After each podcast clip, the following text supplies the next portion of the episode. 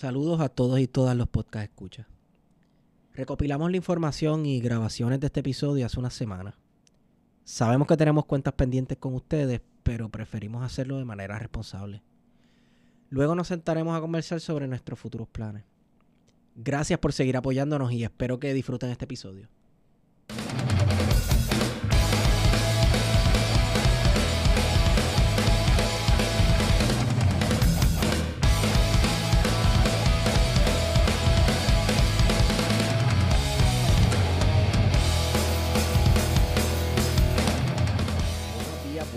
Tardes y buenas noches a todos y todas los que nos escuchan. Bienvenidos a su podcast preferido, Plan de Contingencia. Este que les habla es Esteban Gómez y me acompaña, como siempre, Guarionex Padilla Martí. ¿Cómo estás, Guario? Saludos a todos y a todas. Y estamos aquí en La Brega, desde el otro lado de Puerto Rico.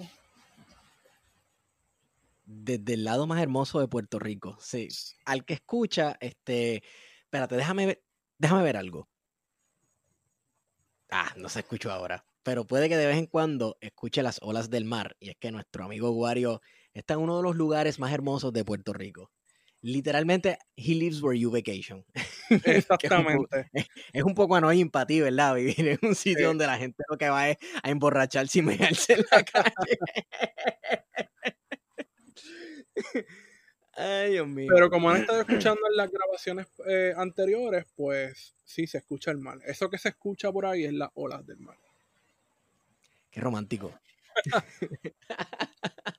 Mano, este, tenemos, habíamos hablado, conversado, le habíamos preguntado a ciertas personas eh, que son escuchas de este podcast alrededor del mundo. Tú sabes que nosotros somos un podcast mundial.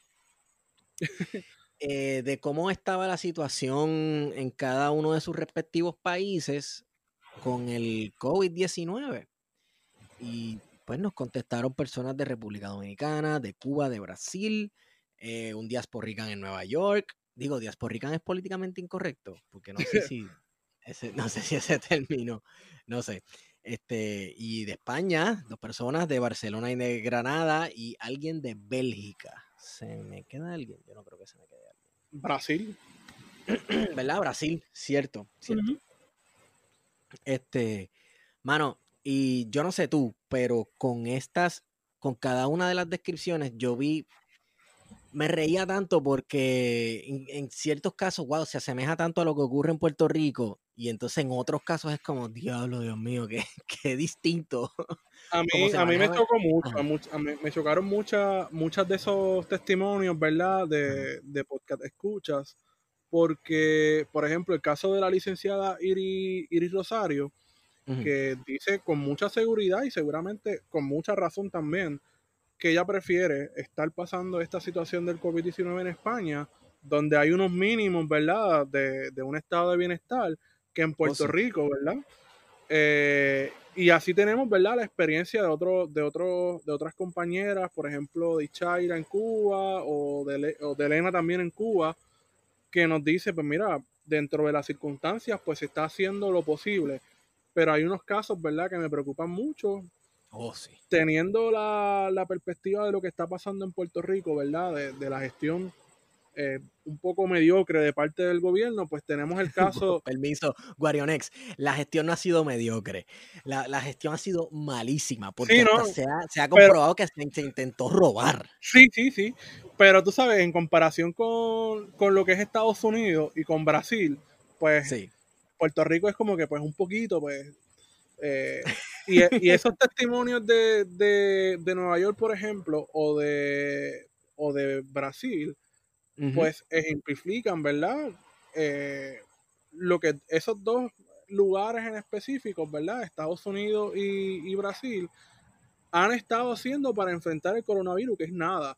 Eh, en el caso de- del presidente de Estados Unidos, Donald Trump, eh, que ha sido un chiste, y en el caso de, de Bolsonaro en Brasil, que ha estado negando, eh, al igual que Trump, ¿verdad? Lo que es el coronavirus, y de hecho en Brasil se ha estado auspiciando que la gente salga en manifestaciones. eh, Sí, el mismo sí, presidente, igual que en Estados Sí. Unidos. Exacto. Eh, eh, eh, Caramba, como ha reaccionado eh, ¿verdad? Ambos países y, tú miras quién es el líder, quién está presidiendo y qué partido está a la cabeza de, ambos países y uno dice, pues claro que sí, que están comportándose como unos idiotas. Si mira quiénes están al mando, son caricaturas. Pero vámonos un, vámonos un poco más cerca de Puerto Rico, Guarionex, porque quería, quería hablar un poco de República Dominicana y wow, seguimos aquí con la, con la tesis y el teorema de que las dos alas del pájaro no son Cuba y Puerto Rico, son República Dominicana y Puerto Rico. Así mismo es. Porque nuestro amigo el licenciado Esteban Taveras, que ha colaborado unas cuantas veces de manera telefónica y hasta en vivo, una vez vino aquí a grabar con nosotros, nos cuenta la situación en República Dominicana. Loco, y eso está crítico. O sea, eh, eh, eh Yo, no sé cómo es que las personas que están al mando de un país en un momento de emergencia, lo primero que piensan es, bueno, ahora es que... y verdad, para matizar un poco, República Dominicana también tiene un toque de queda, igual que Puerto Rico. Pero la, la gestión administrativa, pues ha sido igual de mala, porque tanto en Puerto Rico, donde hemos visto un esquema fraudulento, ¿verdad? Del tumbe, porque al final lo que están haciendo los administradores es pensar en cómo vamos a seguir tumbándonos, ¿verdad? El dinero público. Pues esa, e, esa idea también, ese imaginario también se reproduce en la República Dominicana y el compañero Esteban Taveras, pues nos habla un poco sobre eso. Exacto. Fíjate, algo que me resulta interesante que, que dijo Esteban, me siento raro diciendo Esteban y no está refiriéndome a mí, pero nada, es que, que dijo Esteban fue este que eh, las pruebas de COVID tenían un costo y no sé si eran de 4 mil pesos dominicanos y que los planes privados no los cubrían. Pero el gobierno comenzó a exigirle a estos planes eh, médicos privados que cubrieran los costos de la prueba del COVID.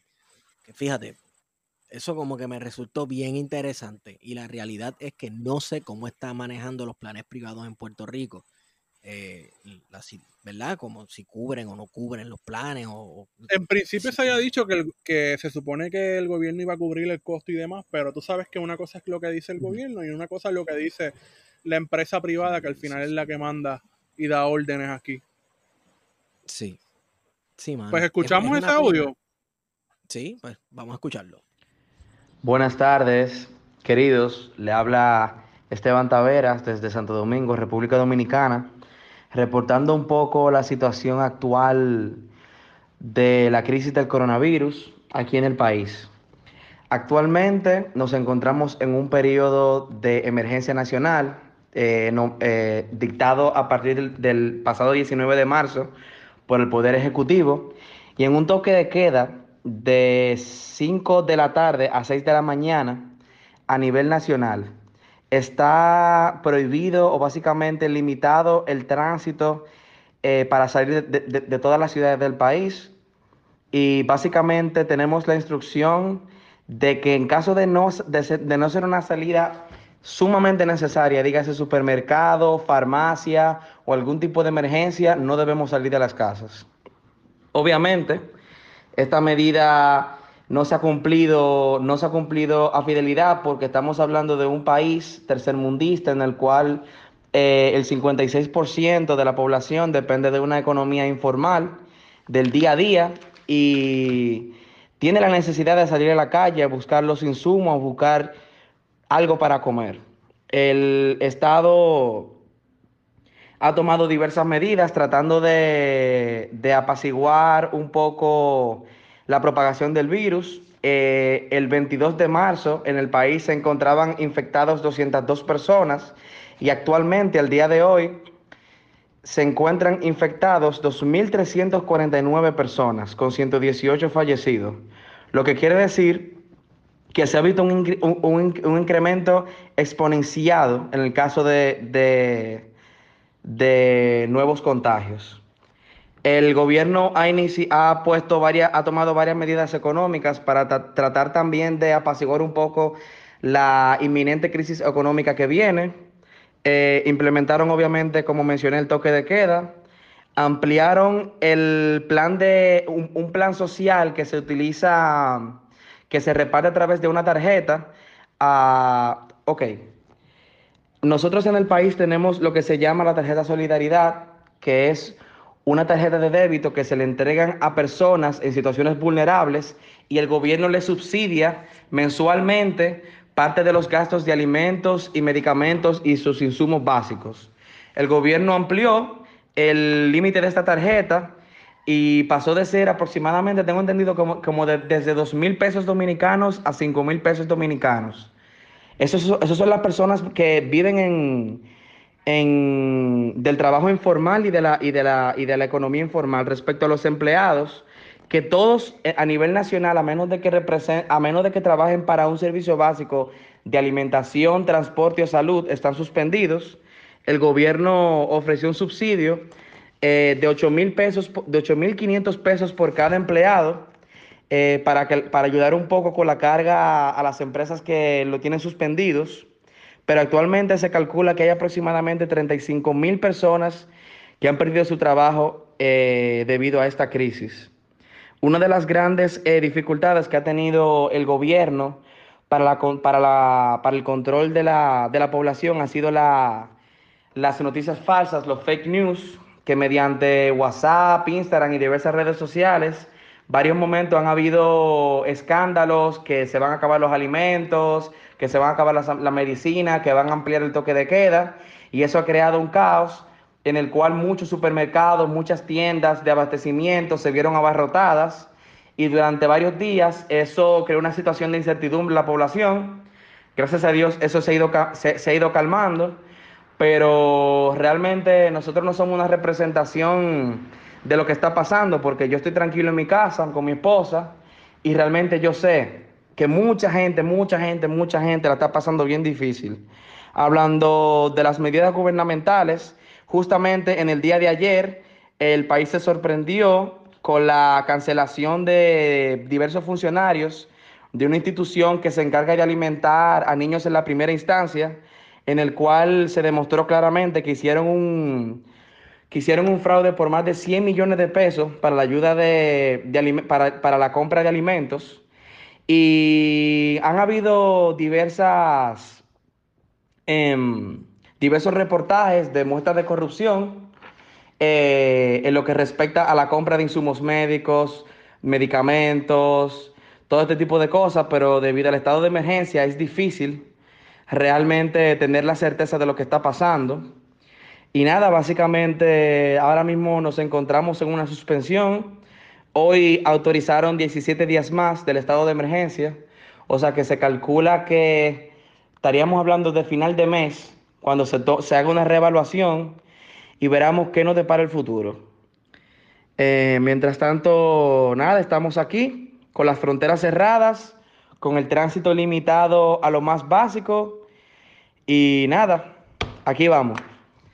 En cuanto a la represión estatal, obviamente como el poder legislativo le dio poderes amplios al presidente debido al estado de emergencia, la Policía Nacional se encuentra en vigilancia cercana para hacer el cumplimiento del toque de queda y a partir de las 5 de la tarde todo el que se encuentre en la calle eh, se está apresando dejando preso toda la noche y al otro día se, le presenta ante un juez y se le condena a trabajo comunitario o pago de una multa, sin, sin, distinción de personas. Hasta ahora se calcula que han sido apresados más de 36 mil personas por haber incumplido el toque de queda, pero poco a poco la población va tomando conciencia y cada vez son menos los arrestos. Eh, en el día de hoy, en una de las principales cárceles del país, La Victoria, tenemos noticias de que hay un una, sublevación, que hay un motín y la policía antemotines está interviniendo actualmente dicha cárcel porque se comenta que varios presos están infectados del virus y hay una situación de desesperación allí. Los mantendré al tanto cuando tenga más noticias. En cuanto a los, al acceso de las personas a hacerse análisis para verificar si están infectados del virus, durante las primeras semanas hubo una escasez de, pruebas y, costaban aproximadamente 4 mil pesos dominicanos eh, las pruebas realizadas por los laboratorios privados. Luego de eso, el gobierno determinó que todos los seguros privados debían cubrir todos los gastos relacionados a a todo lo que tiene que ver con, con el coronavirus, desde los test hasta el tratamiento médico en caso de, de necesitarse eh, internamiento o cualquier tipo de medicamento. Eh, en cuanto a las personas que no tienen seguro médico, el gobierno ha establecido que garantiza que, todos los gastos médicos están cubiertos. El tema es que en muchas comunidad, comunidades del país no tienen acceso a, los servicios médicos que tenemos en la capital y hay regiones del país donde han sido foco de, de contagio y están ahora mismo en estado prácticamente de crisis, como se puede mencionar San Francisco de Macorís, La Vega y otras ciudades, que su sistema de salud no aguanta la cantidad de, contagios simultáneos y el gobierno ha tenido que intervenir con hospitales móviles, carpas, etcétera. Se calcula que aproximadamente hay más, de 60 personas de personal médico, dígase doctores o enfermeras, que han contagiado el virus eh, por falta de insumos, de insumos de cuidado, de mascarillas, de trajes, de protección.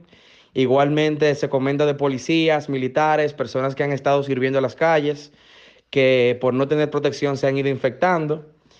Eso ha sido durante las primeras semanas. En la semana actual, luego de la, de la, gran, de la gran cantidad de donaciones que recibió el país la semana pasada, entiendo que, que el personal médico cuenta con mayor protección, pero estamos ahí. Hablando de que mande la empresa privada o no, pues sabemos que Puerto Rico, ya como vimos en República Dominicana, los, inter los intereses privados y los cabilderos, etcétera, son los que los que mandan, en realidad, los que sientan las pautas de cómo se van a manejar las cosas en, en un país. Porque aquí se llega al poder a fuerza de billete. Eso, esa es la sí, democracia en la, que, en la que vivimos. Sin embargo, Cuba, un país que se ha construido o ha tratado de construirse a pesar de verdad, todas las vicisitudes que ha pasado como país, eh, ha tratado de construirse de una manera distinta, primero como un, foco de resistencia antiimperialista en el Caribe y como un ejemplo de cómo debe vivir una, una sociedad enfocada en el cuidado de sus ciudadanos. Pues el caso de Cuba, ajá, diametralmente distinto a Puerto Rico en cuanto a su manejo. Así es, y, a, en el caso de Cuba, pues tenemos, eh, nos llegaron los dos testimonios, ¿verdad?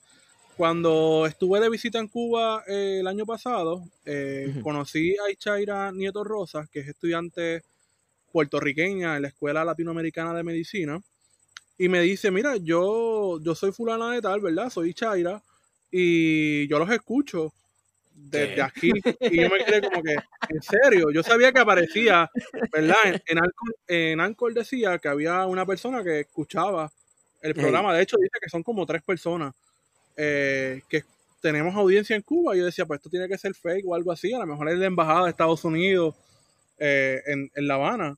Pero resulta que tenemos audiencia y una de estas personas es Ichaira Nieto, que es estudiante de medicina en la Escuela Latinoamericana de Medicina. Y nos cuenta, ¿verdad? Un poco lo que ha estado viviendo ella y lo que está haciendo Cuba. Eh, y lo que ha estado haciendo ella, ¿verdad? Porque como estudiante tienen que estar haciendo pesquisas y las pesquisas para, aunque ella lo va a explicar, las pesquisas Ajá. básicamente es un censo, ¿verdad? Que hacen los estudiantes de medicina y los doctores en Cuba de visitar casa por casa para ir conociendo, ¿verdad? Ese perfil médico eh, y también conocer qué personas estuvieron en el exterior, eh, que posiblemente estuvieron en lugares donde ya el COVID-19 estaba eh, por ahí, ¿verdad? En el ambiente. Y sí también es una especie de, un rastreo, ¿verdad? De, de, de, estas personas. Así que pues vamos a escuchar a Ichaira. Bueno, como modo de introducción, mi nombre es Ichaira Nieto Rosa, soy del barrio La Luna en Guánica y soy estudiante de tercer año de medicina en la Escuela Latinoamericana de Medicina acá en La Habana, Cuba. Quería compartirle con ustedes un poquito de la labor que estoy haciendo como estudiante de medicina en esta pandemia de COVID-19 y bueno, un poquito la experiencia cubana que estamos viviendo acá, tanto los extranjeros como, como los cubanos. Bueno, eh, yo decidí estudiar medicina en Cuba por, por varias razones. Eh, primeramente porque aquí eh, la salud es un derecho garantizado a toda la población. hay un sistema verdadero de, salud pública y eso coincide con mis principios, coincide con, mis valores, que, que, la salud es un derecho humano y que toda persona tiene, debe de tener acceso a los servicios de salud. Y bueno, quería entrenarme en, un lugar así, aprender cómo, cómo se realiza eso, cómo se manifiesta eso. Y eh, también conjunto con eso el enfoque de la medicina preventiva, que aquí se le da mucho valor, la medicina primaria, ese trabajo de, de trabajar en las comunidades, eh, que haya un médico eh, en todas las comunidades, que haya una enfermera en todas las comunidades y que se conozca muy bien esa comunidad y que trabajen en conjunto para asegurarse que la mayoría de esa población eh, se mantenga sana. Todo eso para mí fueron estimulantes para venir a estudiar aquí y bueno, también importante la labor de los, de los médicos cubanos en otros países, las misiones internacionales como en Haití, luego del terremoto, y la misión Barrio Adentro en Venezuela. Eh, eso me, estimuló mucho.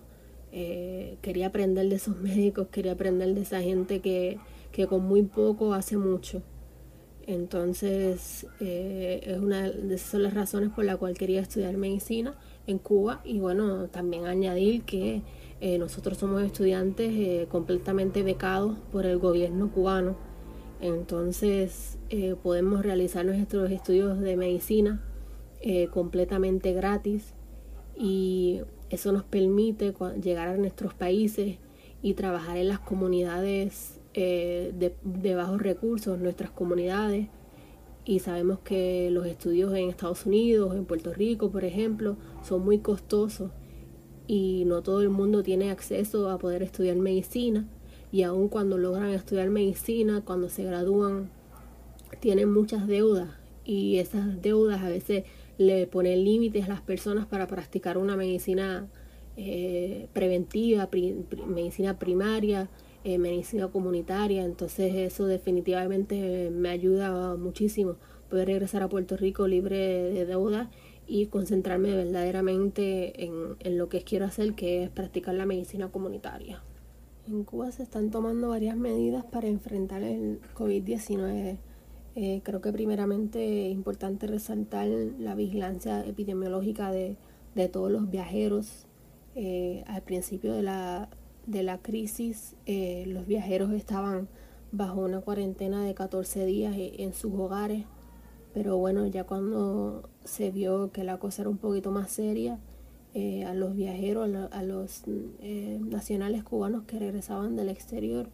Ahora se les ingresa en un centro de vigilancia para ver cómo hacerle las pruebas y ver cómo evolucionan. Eh, también se están haciendo pruebas. Creo que diariamente se hacen más de mil pruebas y se han acumulado hasta ahora un poquito más de 23 mil pruebas desde que empezó todo esto. Eh, también se une a eso el rastreo de los contactos y el labor de los estudiantes de medicina haciendo las pesquisas comunitarias. Eh, todas las mañanas a las 11 de la mañana el Ministerio de Salud eh, Pública acá en Cuba da un informe, un parte del día anterior donde le informa a la población cuántas pruebas fueron realizadas, cuántos casos positivos nuevos hay, cuántos nuevos fallecidos eh, hay. Y también de esos casos positivos pues nos informan el lugar de residencia de esas personas, o sea, de qué provincia son, de qué municipios son. También informa cuál fue el modo de, de contagio, si fue porque esa persona viajó o si fue porque tuvo algún contacto con, con caso positivo y también informan cuántos contactos eh, están en vigilancia a raíz de, ese nuevo caso positivo. Eh, esto solo es posible porque Cuba tiene un sistema de salud pública comunitario extensivo que cubre el 100% de la población y que hay médicos en todas las comunidades y que hay un, gran recurso humano que, son los estudiantes de medicina, que podemos ir eh, casa por casa para realizar las pesquisas. El labor de pesquisaje en Cuba consiste en que los estudiantes de medicina trabajan con el consultorio médico eh, de la familia en conjunto con el médico de esa comunidad y la enfermera de esa comunidad visitando casa por casa eh, para identificar casos sospechosos. Eh, generalmente lo hacemos durante la época fuerte del dengue, pero dado esta pandemia y esta crisis internacional, pues nos han llamado a ir a las comunidades eh, casa por casa, buscando primeramente personas que hayan viajado, personas que hayan tenido contactos con viajeros y personas que presenten algún síntoma respiratorio o fiebre. Eh, nosotros como estudiantes eh, colectamos esa información y se la damos al médico de la familia, quien tiene la responsabilidad luego de eh, comunicarle o primero visitar a ese paciente y luego comunicarle esa información al policlínico de esa región. Eh, esto es posible porque Cuba tiene un sistema de, salud pública que va desde, desde lo más micro hasta lo macro. Está un médico, como dije, un médico y enfermero en todas las comunidades. Eh, luego esos médicos les corresponden a un policlínico regional y luego se conecta eso a un hospital regional y a un, un hospital eh, de nivel terciario, eh, que ya es más especializado, pero bueno, este sistema de salud, eh, lo, lo, más bonito es que los médicos conocen sus comunidades, entonces que todo el mundo tiene acceso al, sistema de salud. Entonces, bueno, el labor de nosotros es ir casa por casa y todos los días, todas las mañanas vamos diciendo buenos días, levantando a las personas para preguntarle eh, cómo se sienten y bueno, eso que le había dicho, si habían tenido contacto con alguna persona.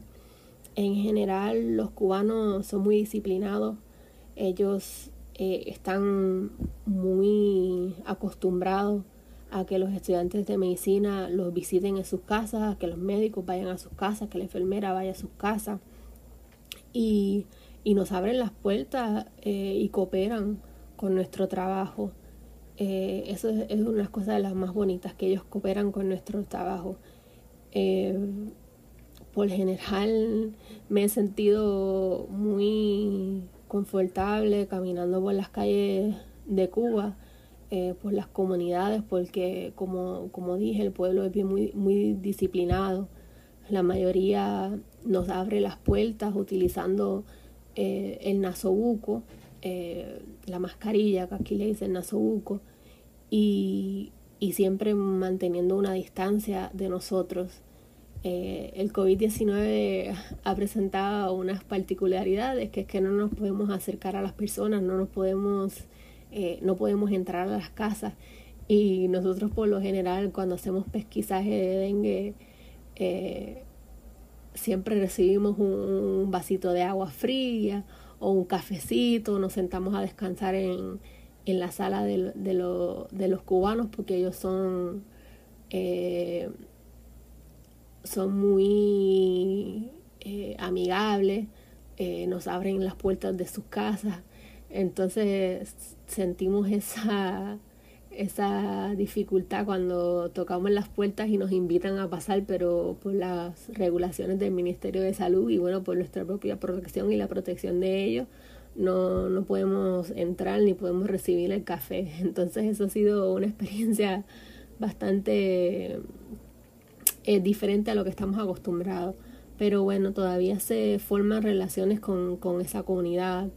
Eh, yo he tenido la oportunidad de trabajar eh, cuatro semanas ya en la misma comunidad y ya eh, me sé los nombres, visito casi 75 casas todos los días y me sé los nombres de las personas, me sé cómo, cómo están, me sé los que se levantan un poquito más tarde, los que se levantan tempranito y puedo llegar tempranito.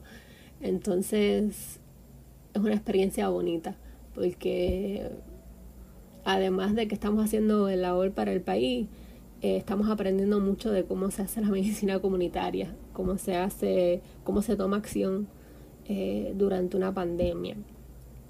Y bueno, eh, sí, me siento muy segura en las calles de Cuba.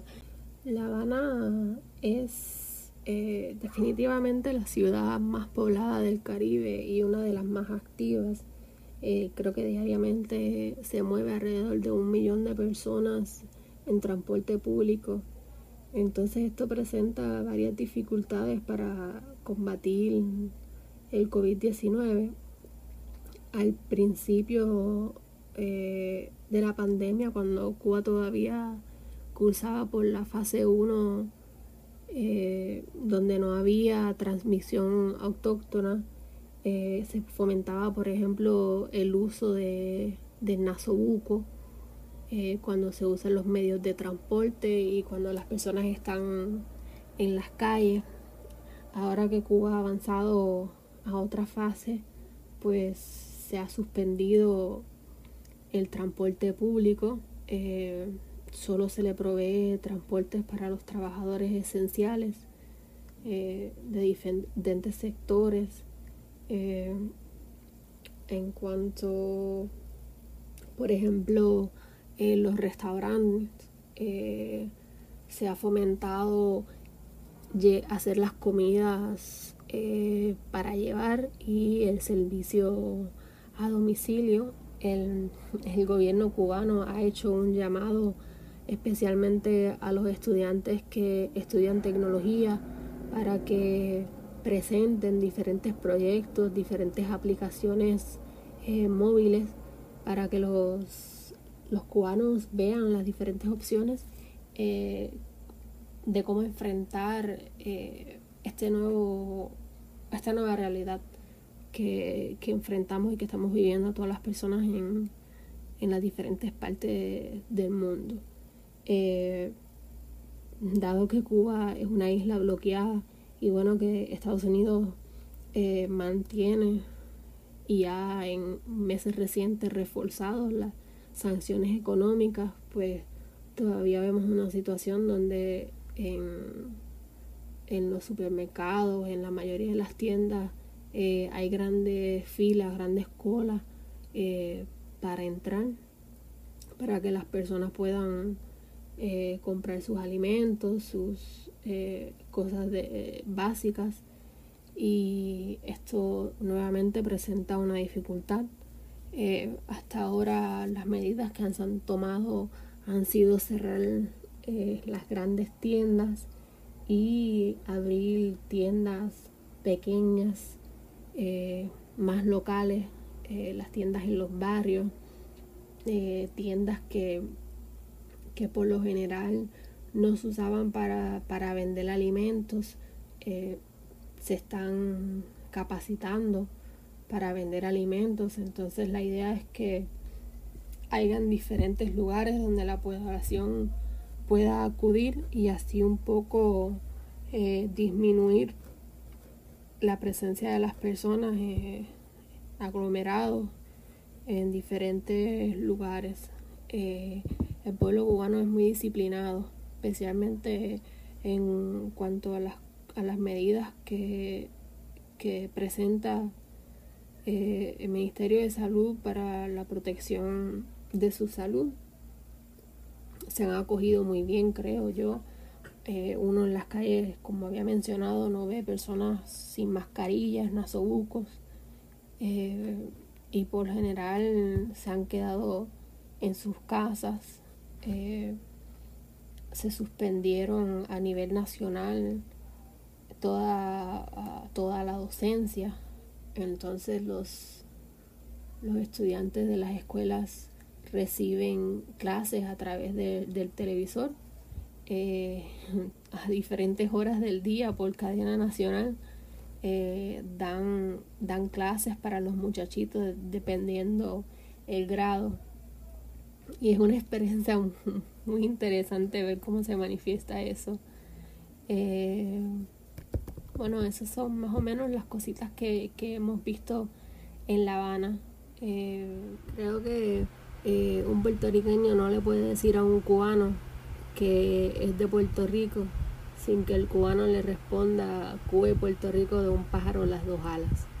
Eh, es impresionante ver la cantidad de personas que conocen esa frase de Lola Rodríguez de Tío, que bueno, que algunos cubanos lo, se la, la asocian con José Martí y yo los tengo que corregir que, que esa frase de la puertorriqueña eh, poetisa Lola Rodríguez de Tío pero bueno, impresiona la cantidad de personas que conocen esta frase, eh, la emoción que demuestran en su rostro cuando uno le dice que, es de Puerto Rico.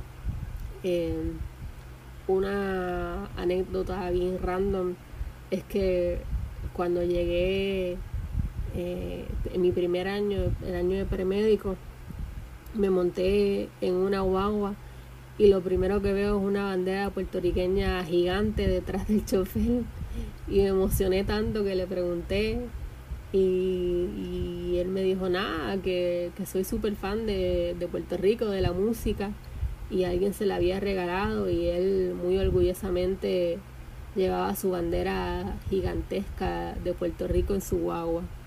Eh, esas son experiencias que, vivo cada día.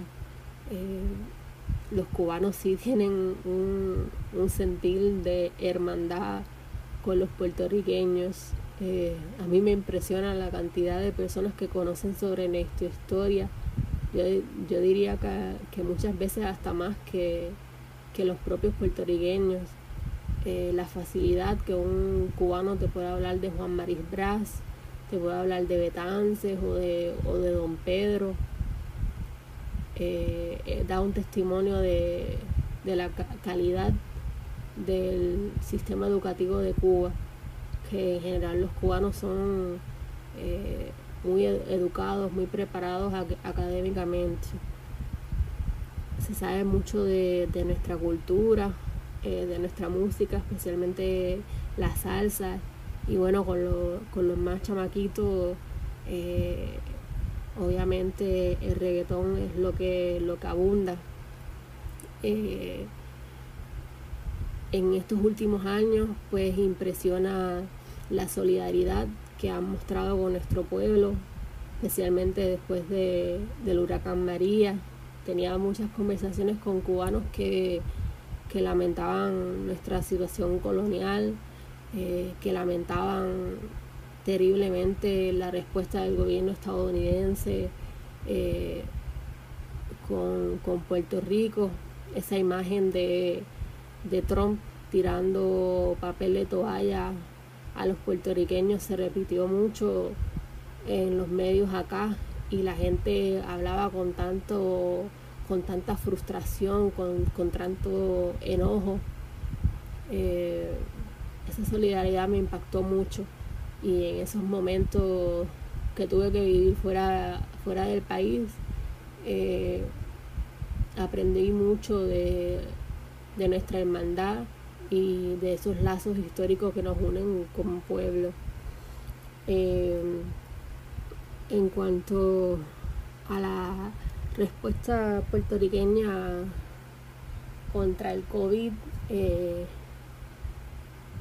en verdad no encuentro, no encuentro palabras porque se han dado tantas cosas en las noticias en estos últimos días y a la verdad que ha sido un papelón del gobierno tremendo.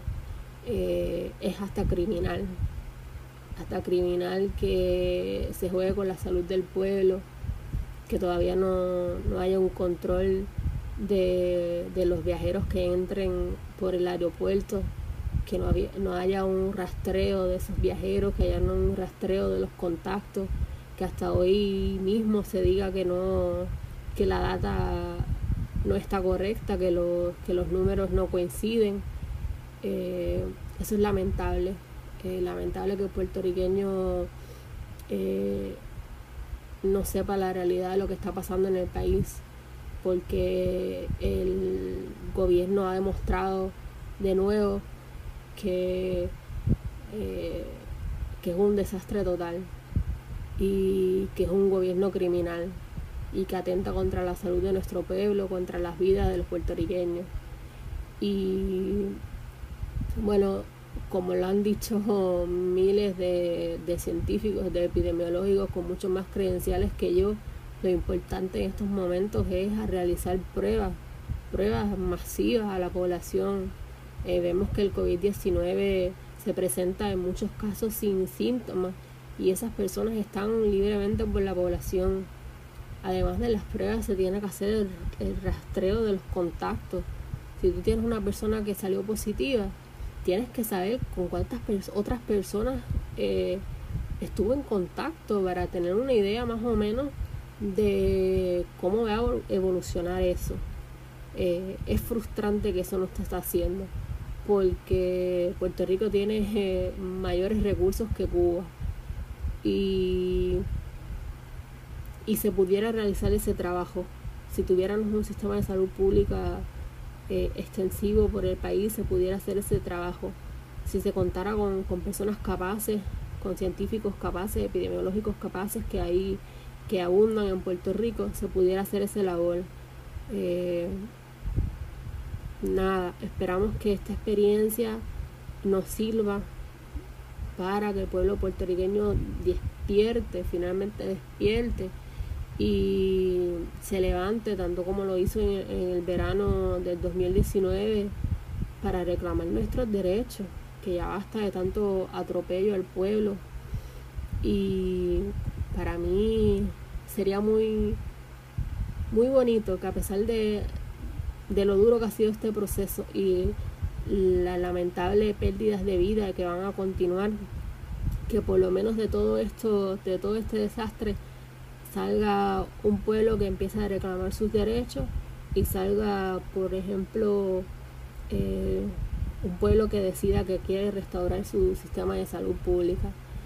Eh, sería bonito si regresábamos a, un sistema de salud comunitaria, donde hubiera médicos en, todas las comunidades, eh, en todos los barrios, eh, clínicas regionales, hospitales regionales, eh, volviéramos a esos principios, ¿no?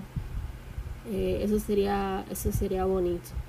esperamos que así sea, que así sea, que la necesidad del pueblo por finmente sea contestada, o sea, que sea el pueblo se ponga primero, ¿no? Antes de, estas corporaciones, antes de estos amigos del alma, antes de esta corrupción que tanto abunda en el gobierno. Ah, de verdad uno se pone a pensar y a veces lo, lo ve hasta un poco imposible, pero el pueblo puertorriqueño es un pueblo luchador y tanto como sacaron al gobierno de, de Ricky Rosselló, pienso que si nos unimos también podemos eh, luchar con este, esta administración de, Wanda Vázquez y, esperamos que en noviembre el pueblo vote con conciencia, ¿no? Y, pueda escoger una persona que se merezca que se merezca el puesto y que, que demuestre a través de sus acciones que, se merece el puesto. Y nada, deseándole los mejor. Eh, ojalá todas las predicciones de todos los expertos estuvieran equivocadas. Eh, pero bueno, sabemos que, no es así, que lamentablemente van a haber muchas más pérdidas de vida si el gobierno no, toma las acciones necesarias. Y, y nada, que seguimos luchando por eh, mantener un país más justo, más equitativo, eh, más democrático. Eso es lo que, lo que yo espero de, todo esto. También en Cuba, pues tenemos el testimonio de la doctora Elena Espejo Martínez. Eh, a la doctora Elena Espejo la conozco desde el 2016 en viaje que hice a Cuba. Eh, Oye, Guario, coño, tú vas más a Cuba que el carajo. y entonces, no sé. chacho, entrenando, diría. Dirían, tú sabes, la gente de allá del otro lado que dice que está financiado por Maduro y qué sé yo, y la, Mira, la doctora Elena Espejo es epidemióloga eh, y nos cuenta, ¿verdad? Vía, vía ese testimonio que, me envió por, por WhatsApp, eh, un poco lo que ha estado también haciendo, lo que ha estado haciendo el gobierno cubano, ¿verdad? Y sobre todo su experiencia eh, como doctora. las medidas principales, sabes, ¿no? En esta epidemia que no tiene cura todavía, ninguna, pues todo se enmarca a la, a la prevención, que es más bien lo que de verdad es la epidemiología. ¿no?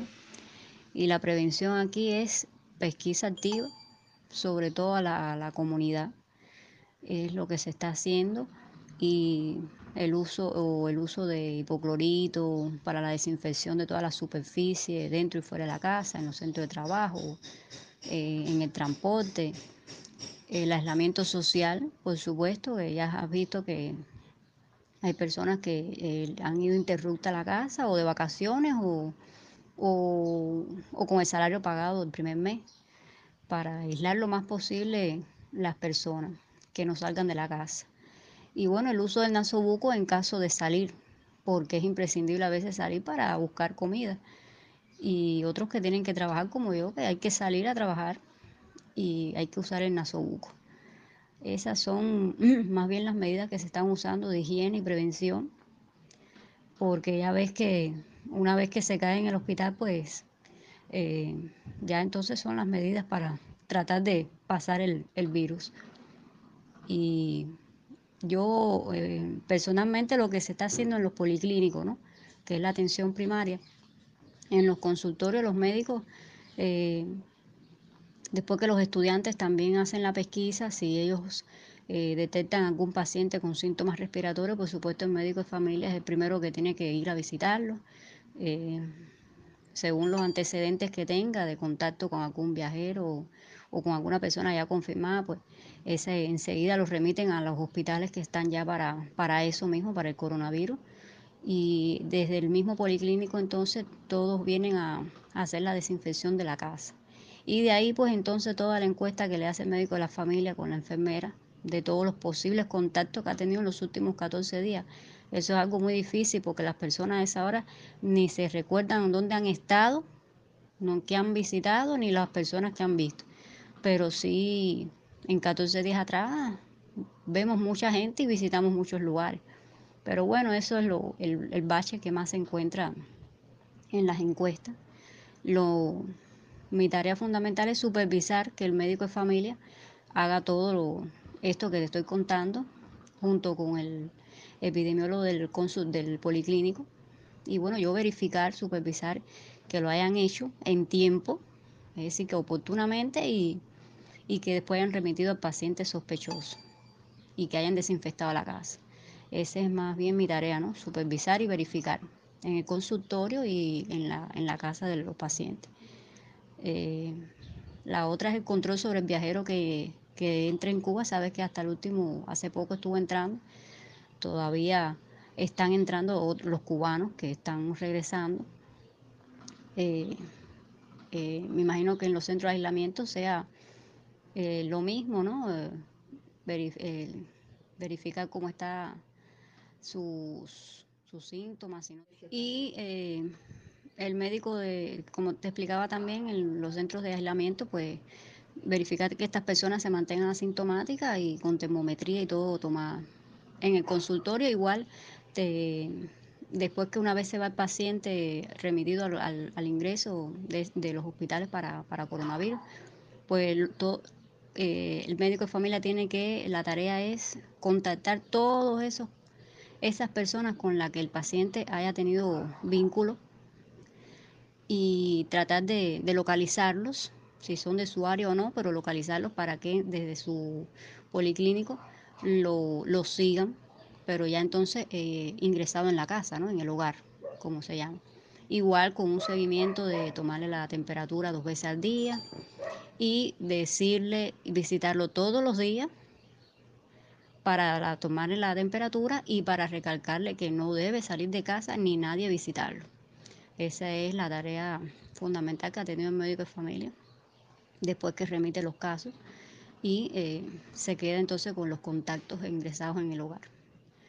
Eh, esa es mi experiencia hasta ahora de, como de Cuba a como, a como nos describe la compañera Sheila Joan Ramos, que es amiga del podcast y nos escucha también. Ella, ella está en Brasil, ella es una puertorriqueña que ya lleva unos cuantos años viviendo en Brasil. Y cuando escuchen eh, la grabación de ella, le van a notar un poco el acento y cómo traduce literalmente ciertas palabras de portugués al español. Pero nada, se le entiende bastante bien. Saludos a la compañera. Em, en Brasil parece que, eh, al igual que en Estados Unidos, es un, es un circo. Es un circo.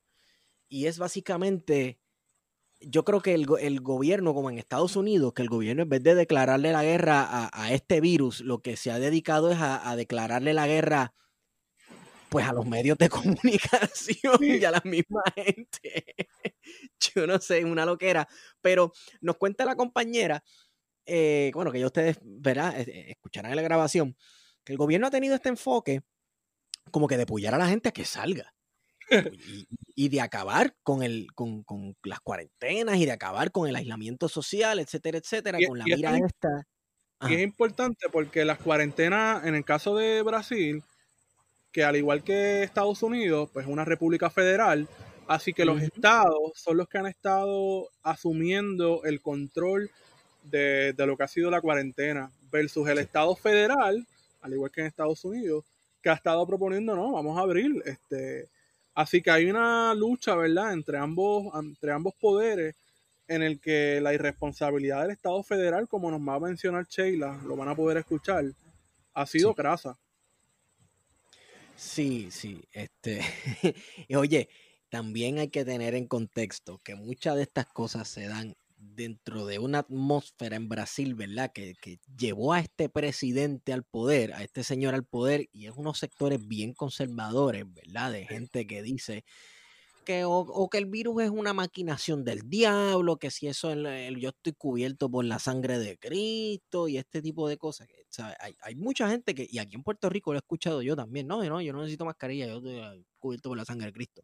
Sí, el movimiento neopentecostal está dando fuertes azotes por ahí. Que de hecho, curiosamente, antes de poner la grabación de Sheila, aquí en Puerto Rico, eh, eh, lo que uno pensaría o constituiría como los movimientos pentecostales ya un poco más organizados, como lo es el proyecto Dignidad eh, en Puerto Rico, yo no he escuchado, tal vez no se le ha dado el espacio en los medios, pero yo no los he escuchado expresándose en cuanto a esta situación y su opinión sobre el caso. Tal vez es, falta de investigación mía, me gustaría entonces verificar qué es lo que ellos están diciendo sobre esto. Y qué bueno que no le han dado ese foro porque ya tenemos suficiente con darle foro a, unos ciertos economistas que supuestamente son expertos. Dios mío, pero oye, bueno, vamos a la grabación de Sheila. Vamos, vamos a la grabación de Sheila un momentito que vengo con algo. Bueno, saludos amigos del plan de contingencia. Mi nombre es Sheila Joan Ramos Pérez. Vivo actualmente en el estado de São Paulo, Brasil. Y referente a la situación del COVID-19, pues, ¿qué le puedo decir? Yo realmente no me siento segura dónde estoy. El Estado brasilero ha ido intentando seguir las medidas impuestas por la OMS, a pesar de los desacuerdos políticos neoliberales que existen. El sistema de salud pública y el privado corren el riesgo de superlotación ya que están en escasez de camas y en escasez de profesionales de salud. Por eso existe campañas a favor del isolamiento social para evitar un colapso en el sistema de salud. Están siendo hechas esas campañas publicitarias en el ámbito nacional sobre la importancia del aislamiento y los estados han tomado las decisiones independientemente del gobierno federal sobre los cuidados de las personas que ya están enfermas y los posibles nuevos casos. Tener plan médico eh, o, ir a un hospital privado garantiza que el paciente sea atendido un poco mejor eh, pues un poco mejor los casos del COVID-19, pero también se corre el riesgo de una superlotación y escasez de material y de profesionales de salud, así como en el sistema público, como ya mencioné anteriormente. La empresa ha intentado hacer un buen trabajo, inclusive alertan a toda la importancia de la información que se puede confiar y los cuidados con los fake news, pero por su parte ha sufrido la represión y ataques por parte del gobierno neoliberal de Jair Bolsonaro, que es en contra del aislamiento social yendo en contra de las orientaciones de la OMS, el gobierno es a favor de la retomada del trabajo y del fin del aislamiento social a favor de la economía. En, la, en relación a la policía, hasta el momento no ha habido una represión eh, ni vigilancia, pero algunos gobernadores estaduales ya piensan usar las fuerzas policíacas caso precisen contener la vuelta de las personas en la calle. No existe un pánico colectivo desde mi punto de vista, porque considero que todavía el pueblo brasilero como que no ha caído en cuenta sobre la gravidez del asunto. en relación aquí a los mercados y supermercados y el comercio en general, han ofrecido, sí, artículos de limpieza, o el comercio como restaurantes y ese tipo de cosas, pues no están abriendo al público, entonces pues trabajan por delivery y ese tipo de cosas. Las personas aquí están respetando las medidas del gobierno y ahí es que está el problema debido que es el gobierno en Brasil que ha hecho campañas para el fin del aislamiento social, como ya mencioné, yendo en contra de las orientaciones de la OMS, dificultando así el trabajo de contención. Las orientaciones correctas están siendo dadas de acuerdo con cada estado, donde cada estado está yendo en contra de las orientaciones del gobierno federal de salir a trabajar para así poder contener la curva de crecimiento de contagio que está aumentando. En relación al inmigrante, creo que sí hay un prejuicio mayor, pues porque la mayoría de los países han cerrado la frontera para inmigrantes, además de la xenofobia, pues la desconfianza, temor, la antipatía por personas extrañas al medio eh, de aquel que la juzga. Yo personalmente considero que se deben cerrar las fronteras, sí, por lo menos temporalmente, y que el gobierno debería de dar un, un soporte para esos inmigrantes, pues la orden es el, el isolamiento social. Bueno, es, así está un poquito la situación aquí en Brasil. Es un poco complicada, eh, pero pues eh, yo por lo menos estoy siguiendo todas mis medidas de precaución, ya que soy extranjera aquí. Y bueno, es eso. Espero que les haya servido de algo mi, pues, lo, que tengo que decir sobre Brasil y pues cómo la diáspora puertorriqueña se siente ante la situación y por no estar pues en su lugar con las personas que, pues con nuestra familia. Una cosa bien importante que se me olvidó mencionar es que eh, aquí en Brasil no se están haciendo pues las pruebas en masa. Eh, según pues aquí lo que está pues saliendo en las noticias y eso es que pues hace, ahí hace falta los materiales, que los precios están inflacionados y, la demanda supera la, la capacidad de los, de los laboratorios, que no hay suficientes laboratorios habilitados para análisis de las pruebas. Eh, es eso. Entonces, hablando de dar foro, mano, qué, difícil es en este país que se le dé foro a gente seria. sí, no, está difícil, aquí, aquí, o sea, eh, eh, los modelos de mercadeo que utilizan los medios de comunicación hacen que tú obligado tengas que traer gente que lo que te va a hacer es un papelón en tu programa. Para el rating. es para el rating. O sea, yo tengo una teoría de...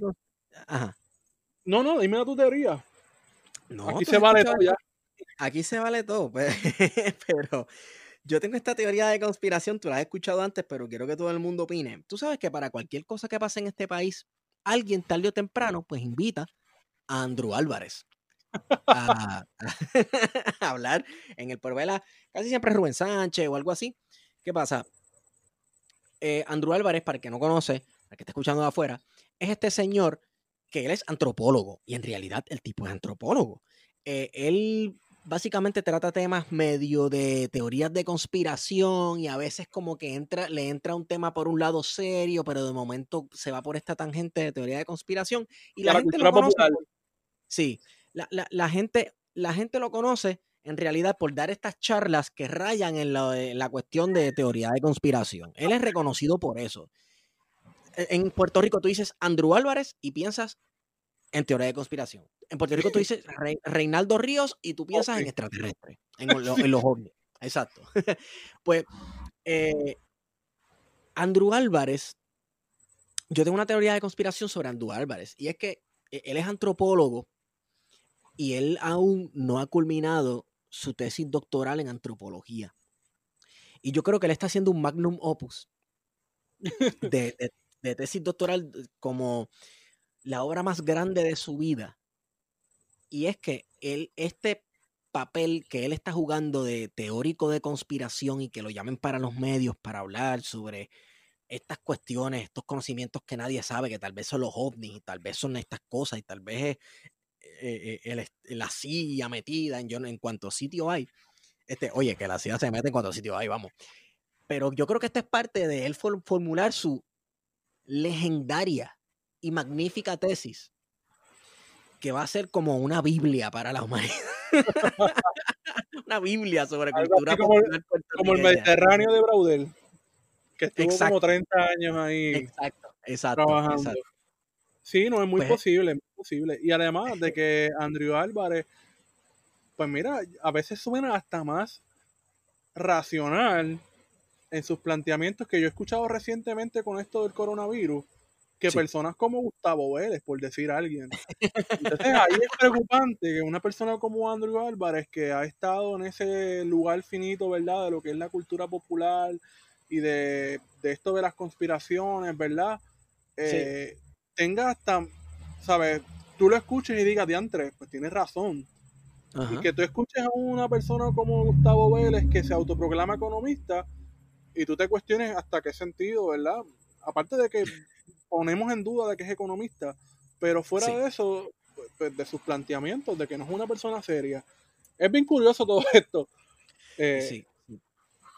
Todo pues, esto que nos ha traído el coronavirus. Sí, eh, nos ha traído un, Mira, huracán de, medias verdades y de mentiras. Entonces tú escuchas, por ejemplo, hablando de, de, payasos, ¿verdad? Uno escucha al presidente de Brasil y en el caso de Puerto Rico, que vamos por el segundo secretario de salud. Brasil va para el tercer secretario de salud ahora, porque el primer, el, primer eh, que era ministro de salud renunció. Vienen hace dos semanas y, y nombran a un ministro de salud nuevo y tiene otra diferencia con Bolsonaro y renunció. Entonces no hay nadie a la cabeza, ¿verdad? Del Ministerio de Salud en Brasil que esté tomando eh, decisiones, ¿verdad? Medidas de contingencia para hacerle frente al, COVID-19. Así que están a solas y en la fe del mercado y del populismo neoliberal eh, de Bolsonaro. Sí, mano. La cosa es que es bien difícil, por otro lado, tú ganarle a la, narrativa de que él es el hombre electo por Dios, eh, que él es el tipo que, el hombre fuerte, ¿verdad? Está difícil ganarle a eso porque la gente se lo cree bien duro. Y recordando de que hace, hace unas semanas, bueno, hace como un mes ya, eh, el hijo de Bolsonaro fue a entrevistarse junto a Bolsonaro, a su padre, fueron a entrevistarse con Trump en Florida. Y se pusieron a tuitear los dos porque son imbéciles. Que había, había un virus chino. Y la embajada de la República Popular China en, en Brasilia le comentó que el único virus que había en Twitter, y para que una embajada, yo no sé, estamos en tiempos de Twitter, así que todo se vale. Sí. Y las relaciones internacionales se hacen en Twitter. Así que la embajada le contestó que el único virus que había era el de, la idiotez y que se había contagiado en Estados Unidos. Y para mí eso fue, para mí eso fue súper gracioso, eh, porque yo no me esperaba esa respuesta de, China. Y aparte de que mucha gente se olvida de que uno de los principales socios económicos de Brasil eh, es China, no es Estados Unidos. Eh, así que está en grave, en una situación bien grave, aparte de la crisis económica que está viviendo Brasil, eh, porque uno de sus posibles aliados, que es China, si le estás tirando la mala y lo estás acusando de que están regando el virus en el mundo, pues, al garete, brother, porque una de las posibles personas que te puede, uno de esos países que te puede ayudar, como ha estado ayudando China ahora, una vez que se está recuperando del virus eh, del COVID-19, pues tú no puedes estar hablando mal de, ese país. Claro, claro. Para pedir, pedir la ayuda, así que nada. Creo, Esa era la creo que eh, eh, creo que era un poco irse en el flow este de, Donald Trump también, que le está diciendo el virus chino. La realidad es que, Wario, vamos, eh, las enfermedades, los virus, ¿tienen nacionalidad? No. No, son enfermedades y la realidad es que las enfermedades, hay otras teorías de que esto nació en un laboratorio o que no, o, o que no es un arma biológica que se regó de maldad, sino que alguien la sacó sin querer, etcétera pero vamos, tú no vas a antagonizar un país entero por, por, politiquearle a tus electores. Sabemos, sabes, bien, felicidades, sabemos que llegaste al poder usando la, utilizando la xenofobia, etcétera, pero tú quieres provocar hostilidades con un país que, vamos, ¿sabes? No, no, estamos en los 50. Estados Unidos, Estados Unidos, no sé, este, ¿Tú crees que Estados Unidos estará lo más fuerte que nunca ahora? ¿O tú crees que el, eh, tú eres de los que piensa que el poder de Estados Unidos va en declive en estos últimos años? No, está en declive, ¿sabes? Tener una persona. Y tampoco es que, vamos, porque se hace la comparación desde cierto progresismo de que no, es que en el pasado tuvimos a Obama y Obama era el gran progresista, liberal, este eh, era negro y por eso significó un montón, ¿verdad? Para Estados Unidos. Y Obama, igual que los demócratas en general, han sido pésimos. Y yo me, atrevo a decir que me pueden acusar que para mí los demócratas han sido igual o hasta peores que los republicanos porque son imperialistas, pero con esta sombrilla, ¿verdad?, de colores, de que no, o vestidos de payaso, vamos, en el que el imperialismo pues pasa desapercibido y es más light, entre comillas, pero la administración Obama ha sido una de las peores. Lo que pasa es que obviamente eh, la administración Obama está en el centro, ¿verdad? Entre el, payaso George Bush y Donald Trump, ¿sabes? Entonces va a sobresalir eh, dentro de cualquier análisis, pero la realidad es que son lo mismo. Y es bien preocupante la posición que ha estado tomando Estados Unidos con esta guerra comercial que lleva años ya, desde que empezó el cuadrenio de Donald Trump con China que en cualquier instante que eh, Trump consigue para tirarle a China, lo está haciendo. Claro.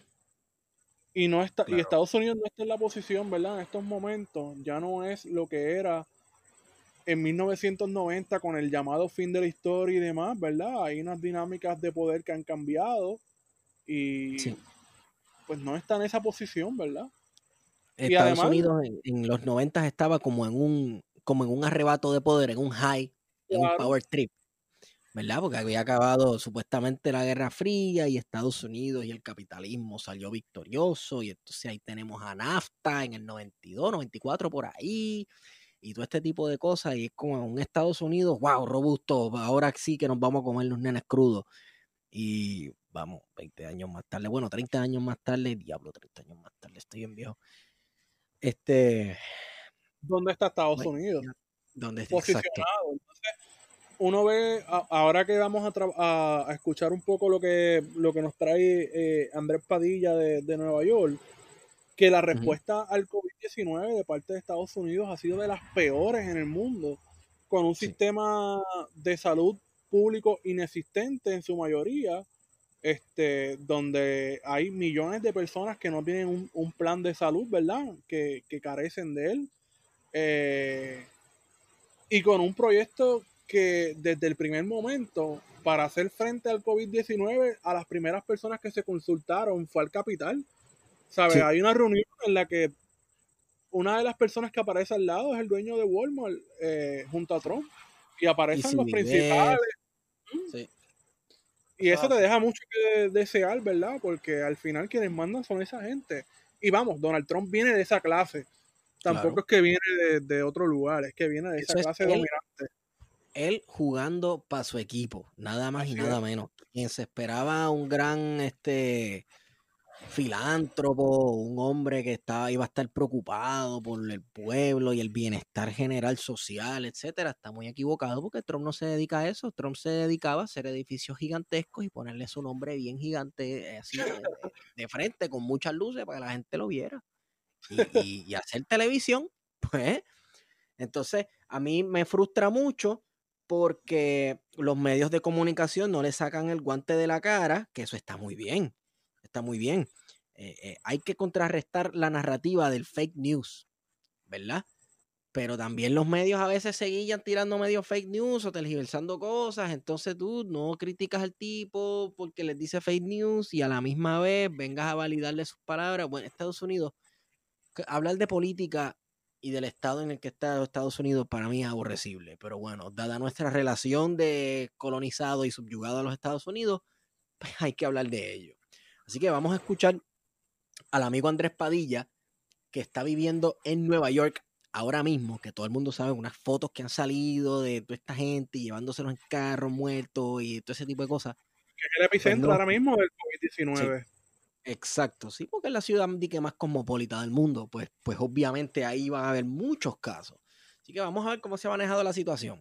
Escuchemos. Hola, mi nombre es Andrés Padilla. Soy boricua del diáspora de Nueva York, cuna de la salsa y cuna del coronavirus. Siento seguro ahora mismo, gracias a Dios. Estoy con mi familia, mi hermana y mis padres. Eh, son mayores de 60, eso me da un poquito de preocupación. Eh, los Estados Unidos han respondido a esta crisis de coronavirus de una manera bien irresponsable. Eh, Trump dice algo un día otra cosa en cinco minutos después. Ninguno de los dos tienen algo que hacer con lo que los expertos eh, médicos del eh, sistema de salud pública eh, están diciendo sobre esta crisis. Sistema de salud ahora mismo están en crisis en gran parte por años de privatización y austeridad. En Nueva York cerramos tantos hospitales en Nueva York antes de esta crisis y lo convirtieron a edificios de lujo. Eh, ahora el gobernador, que es como parte euro de, este proceso en contra de Trump, en contra del virus, ¿cómo? Ese tipo cortó hospitales, eh, cortó empleados y no solamente cortó el programa de Medicaid, pero estaba empujando cortos al sistema de Medicaid la semana pasada. So, eh, y, eso pasa en cada estado en Estados Unidos. El, el, sistema de salud público en los Estados Unidos estaba en crisis antes. Si tú miras a otros países desarrollados eh, y cuántas camas de hospital por cada mil personas ellos tienen. Los Estados Unidos 2.9. Alemania 8 camas de hospital por cada mil personas. Japón, más de 13 camas de hospital por cada mil personas. Lo mismo pasa con médicos por cada mil personas. So, de momento ahora tenemos un crisis, una pandemia global y, ah, ok, recordamos que sí, necesitamos médicos, sí, necesitamos camas.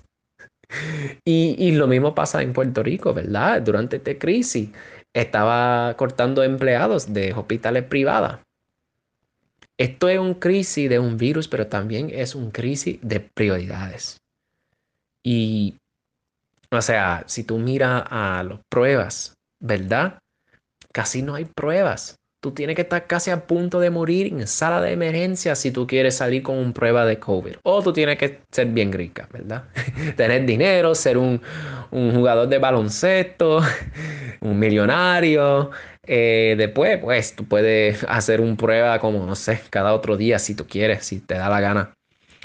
Eh, pero esto, este virus está enseñando el gran inequidad de los Estados Unidos. Em, o sea, ahora mismo, gracias a Dios, creo que estoy, o sea, que tengo mi salud. Pero si yo voy al hospital, yo voy a tener que pagar como 30, 40, 70 mil dólares. Si, si yo tengo que pelear en contra de este virus en el hospital, yo no voy a tener la capacidad de pagar eso.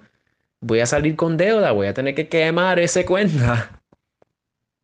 Eh, y ahora mismo para hablar de esa inequalidad eh, es un chin difícil. O sea, esta semana ahora los números están saliendo porque eh, fue difícil sacar esta información. Periodistas en los Estados Unidos estaban peleando por los números de la raza de los muertos. Eh, cuánta gente pobre o de, de, qué distritos para saber si son distritos ricos o pobres, para ver dónde están los más casos y, y los más muertos y tapas, vemos lo que, lo que tú pensabas, ¿verdad?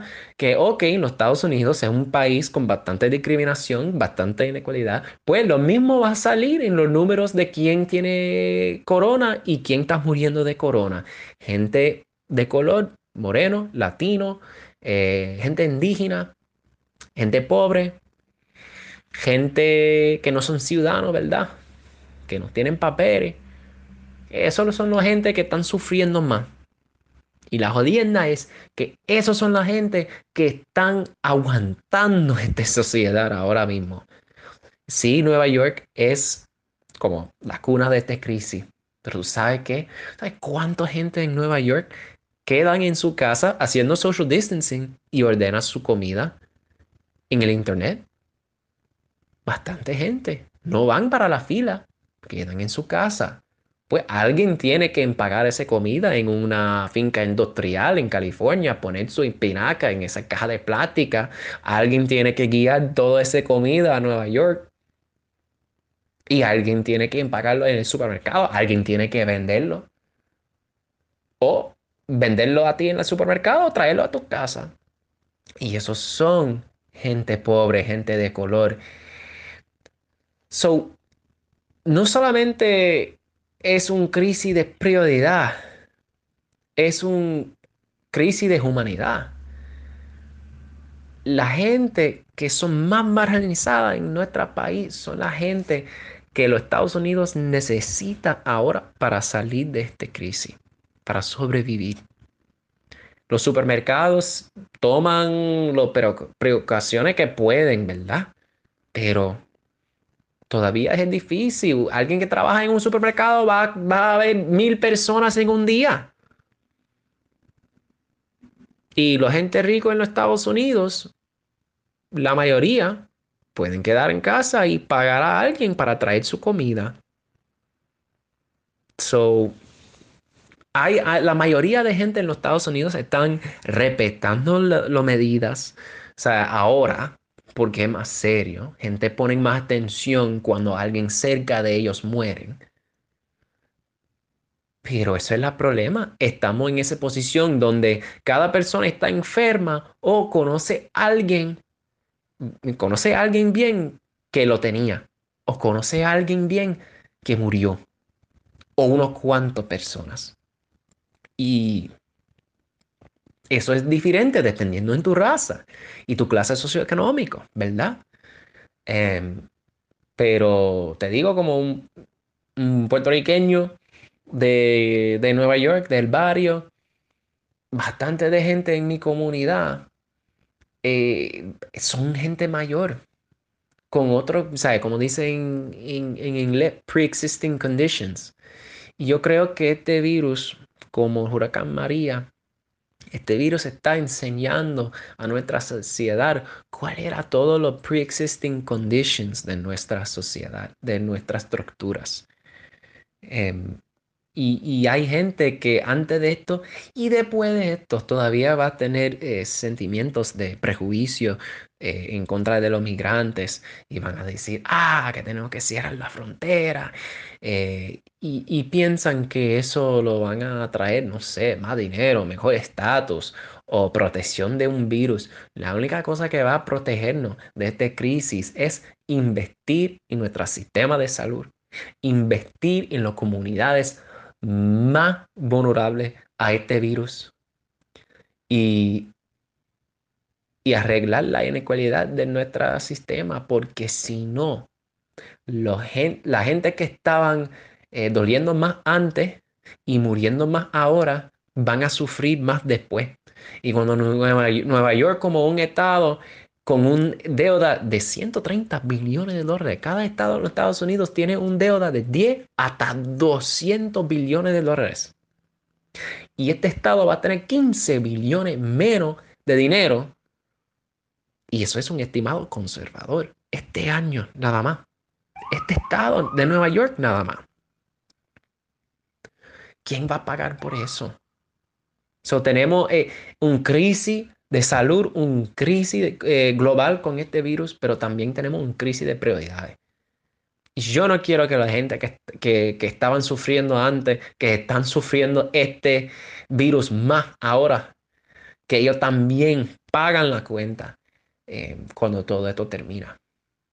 Pero por eso vamos a tener que cambiar nuestra sociedad casi completa. Y, perder esa idea que vamos regresar al normal. Ese de normal es razón que estamos aquí. Escuchando, escuchando a Andrés Padilla, ¿verdad? Me, Ah. me, causa mucho, mucha preocupación, ¿verdad? Sobre lo que él menciona, ¿verdad? De cómo se ha ido desmantelando lo poco público que había, ¿verdad? Esas instituciones públicas en la ciudad de Nueva York eh, y de las consecuencias, ¿verdad? De la política eh, neoliberal a través de los años eh, en la ciudad de Nueva York. Y, mano, es bien preocupante porque todavía hoy, esto fue hace varias semanas, ¿verdad? Que nos envió la, grabación, pero todavía hoy no se ve eh, un progreso significativo que, que, en la ciudad, ¿verdad? Para poder abrir. Sí, eso es así. Este, y además de que esa lucha de poder que hubo, ¿verdad? Entre el gobernador del estado de Nueva York, y el presidente Trump, eh, porque uno decía que las medidas que estaba tomando estaban muy apresuradas, el otro no, que hay que abrir, este, pues llevaron un poco también a, a trazar, ¿verdad?, la, la respuesta al COVID-19. Sí. sí. este, eh, las respuestas al COVID-19 muchas veces fueron fundadas alrededor de, bueno, como yo voy a contradecir a Trump. Sí, exacto, ¿verdad? Porque es la misma, es la misma dinámica de siempre. Eh, que se da, este, de cómo vamos a... Tú dices una cosa, pues yo voy a llevarte a la contraria. Y es lo que hemos estado viendo, ¿verdad? Eh, constantemente entre demócratas y republicanos. Y... Sí, por, por, eso, por eso es que no se puede gobernar desde la reacción, en el sentido de, reaccionar a lo que dice y hace el otro. Señores, eh, administración de la cosa pública. Es tan sencillo como eso. Tú tienes que planificar las cosas y tener planes de contingencia. Y por eso. En caso de este tipo de situación. Ajá. Y en el caso de Nueva York, al igual que el de Estados Unidos, que aquí se miran como referentes, por eso de ser una colonia y, tener siempre Estados Unidos ahí en esa fijación, eh, ellos han priorizado eh, e, esta cuestión de abrir la economía nuevamente. Eh, con las consecuencias que eso va a tener, ¿verdad? Eventualmente. En el caso de Nueva York, un poco más controlado, ¿verdad? Porque todavía está ahí en su pico.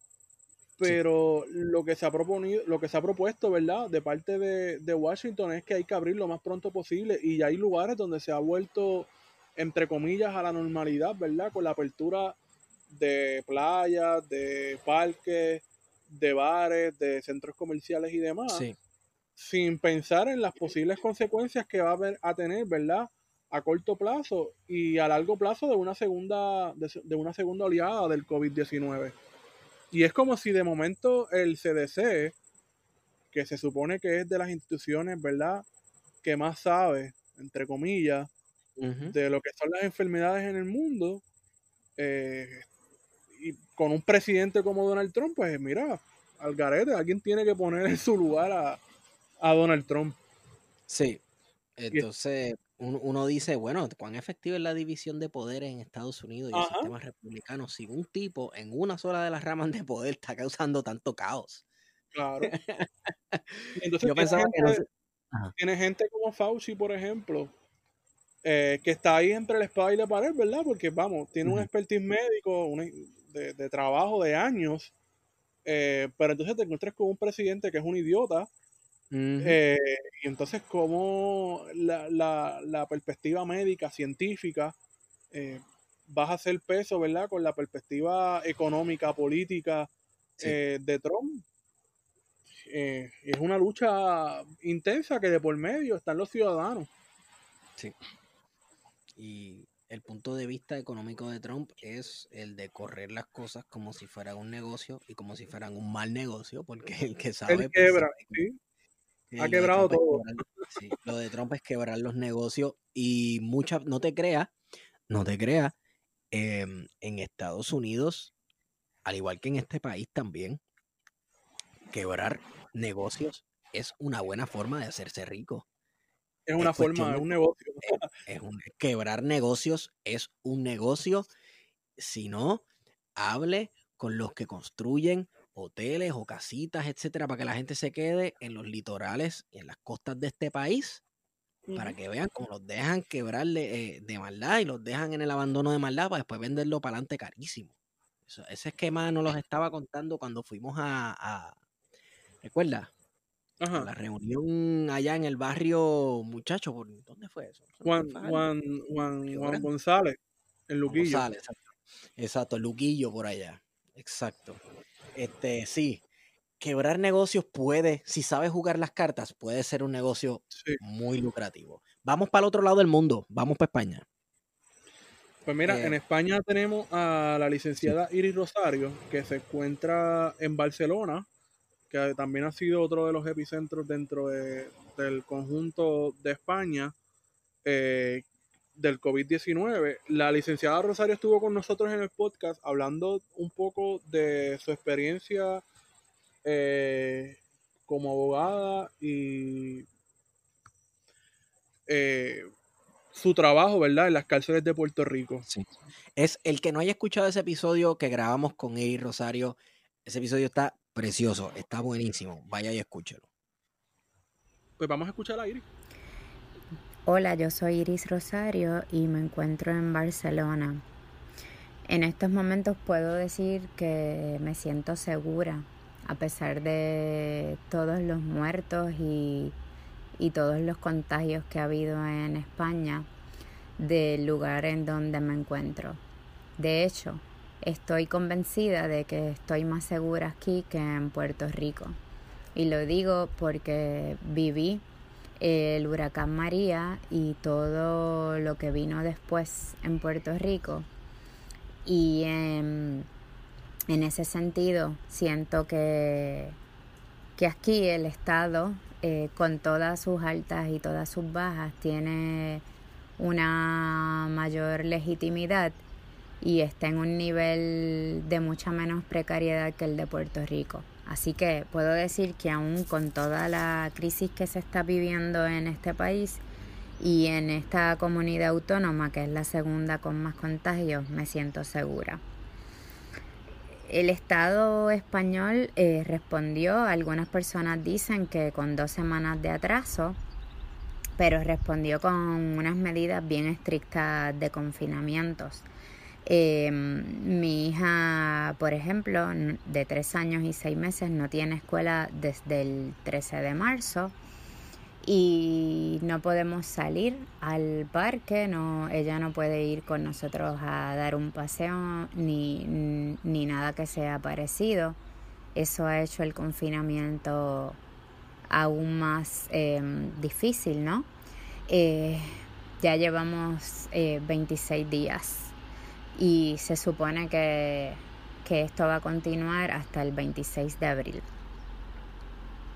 El, e, e, ese confinamiento eh, muchas personas lo han criticado desde una perspectiva de, de derecho, ¿no? Que es una restricción muy, muy, muy fuerte de nuestros derechos de movimiento, de nuestra libertad. Y, y de hecho, eh, yo lo siento así, pero tengo que confesar que, que de todas formas no, no, no, no puedo decir en estos momentos que haya sido exagerado.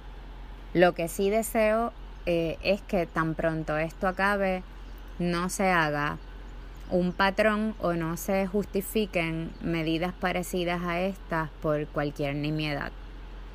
Que la, que la excepción no, no se convierta en la norma y que no haya lo que muchos eh, dicen en inglés como, como, como un cierre, ¿no? como un lockdown de, de, de que no haya vuelta atrás. El sistema eh, de salud en este país es público y es robusto, muy robusto. Y eso tiene repercusiones eh, positivas para las personas que, que, deciden tener un sistema de salud eh, privado. Por eso, por ejemplo, para mí que, que tengo un plan privado fue posible algo que en Puerto Rico sería totalmente impensable y es que ante una molestia que tuve, eh, durante estos días vino una doctora a casa, me hizo unos exámenes y me, y me recetó eh, el antibiótico que necesitaba, ¿no? Y eso pues eh, hace que haya una garantía de que todas las personas sean pobres, indigentes o clase media o, ricas tengan tengan la garantía de que su salud siempre va a estar eh, en manos de un, de una, de un, de un sistema eh, que por fortuna funciona eh, no para, para lucrarse, sino para servir a la gente. Em, y, y por tener ese sistema de salud público tan robusto, pues eh, es que el gobierno ha podido responder contundentemente ante, ante la crisis sanitaria que, hay. Eh, o sea, hay espacios públicos, hospitales públicos para que cualquier persona entre por la puerta y, sea atendida. Em, y eso como resultado, todas las noches aquí eh, se escuchan a las 8 de la noche eh, prácticamente como por 5 o 7 minutos aplausos de, toda la gente a ese personal del sistema de salud que está muy comprometido eh, con, la salud de la gente es, es muy distinto el, el, trabajo que realiza un médico acá, el trato que tiene con, con la gente del que desafortunadamente nosotros tenemos en Puerto Rico. En cuanto a la difusión de, de, la crisis por la prensa, podemos decir oficial o hegemónica, pues es que no, no ha cuestionado el estado de alarma, de hecho, lo, lo promueven y le piden a la gente que se quede en la casa. La, la, prensa independiente, por ejemplo, como CTXT, eh, una revista académica eh, verdaderamente de izquierda, eh, lo que ha hecho es cuestionar el estado de alarma y este esa es la realidad a la que estamos acostumbrados en todas las latitudes, ¿no? Una prensa que sirve a los intereses del gobierno, que no hace cuestionamientos y una prensa que actúa de manera libre.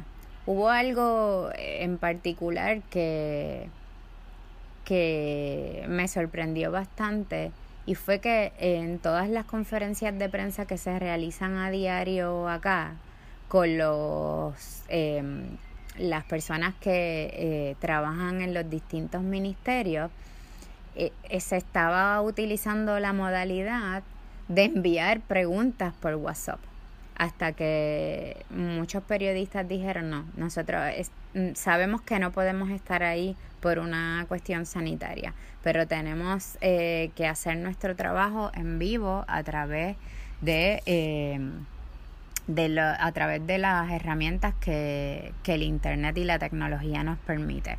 Pues porque se enviaban las preguntas por WhatsApp y entonces no había ni siquiera garantía de seguimiento por parte del periodista. Y cuando algunos este, miembros de la prensa lo cuestionaron y decidieron boicotear las conferencias y no hacer ningún tipo de preguntas, el gobierno entonces Em, recogió vela y decidió que las preguntas se iban a hacer en vivo. Relacionado con la actuación de, la policía, pues es al igual que en todas partes. La policía, en el momento en que se le otorgan las herramientas para actuar de manera arbitraria, pues lo aprovecha y abusa de ello.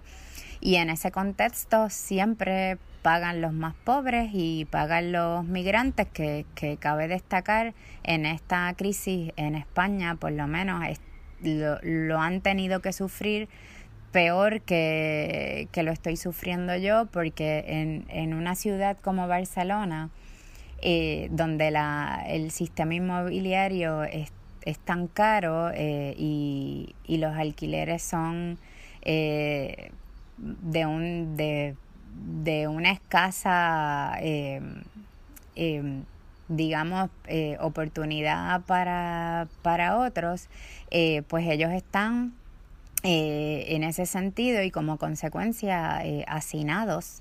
los migrantes están hacinados en lugares donde no tienen ventanas, eso lo ha documentado la prensa eh, no, no pueden salir a trabajar porque algunos trabajan, por ejemplo, como vendedores ambulantes y entonces han perdido la capacidad de ir a, hacer sus compras.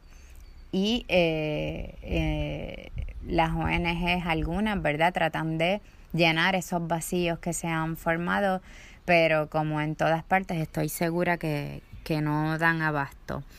Em, el, el, cierre de las fronteras en Europa es un hecho desde antes de la crisis del coronavirus. Eh, eso lo hemos visto con la crisis eh, de los migrantes que, de los, perdón, de los refugiados de Siria que tratan de llegar a Grecia desde Turquía y, y no pueden. Y lamentablemente, lamentablemente en, en, en, el contexto de esta crisis pues se, se hace peor, ¿no?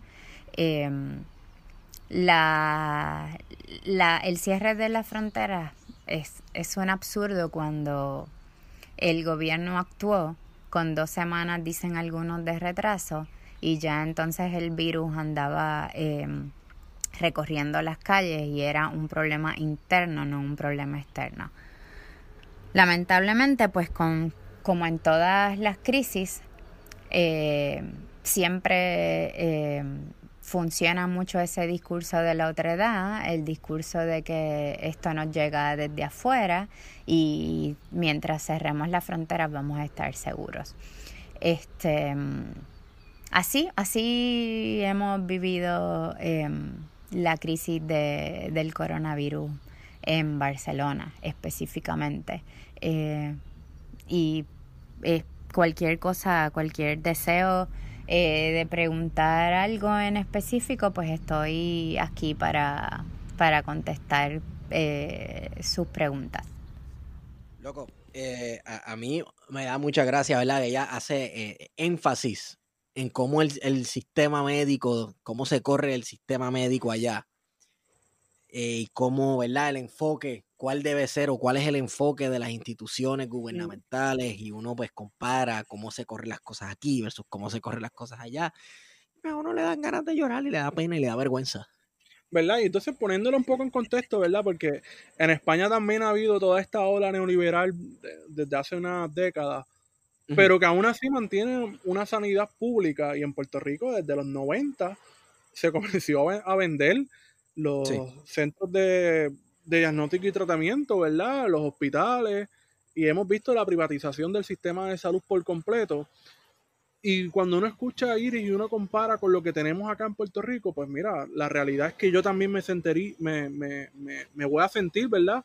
Hasta más seguro estando en, en, Barcelona que en Puerto Rico en este momento, aunque esté alejado de mi familia y de mis amigos.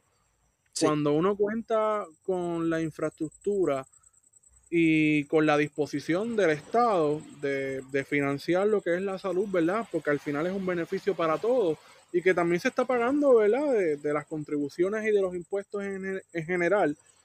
Eh, pues mira, sí, yo también quisiera estar allá. claro, loco. Mira, ella, ella menciona algo que es un buen, es un buen debate, ¿verdad? Sobre los derechos, los derechos del ciudadano, los derechos humanos y cómo restringir la libertad de movimiento de una persona, pues puede ser una violación a los derechos humanos y entonces son, son en estos casos, ¿verdad? Que uno entonces comienza a debatir en su mente y la gente empieza a discutir, bueno, pues debe el Estado tener el poder a restringir mi, libertad de, moverme, ¿está bien o está mal?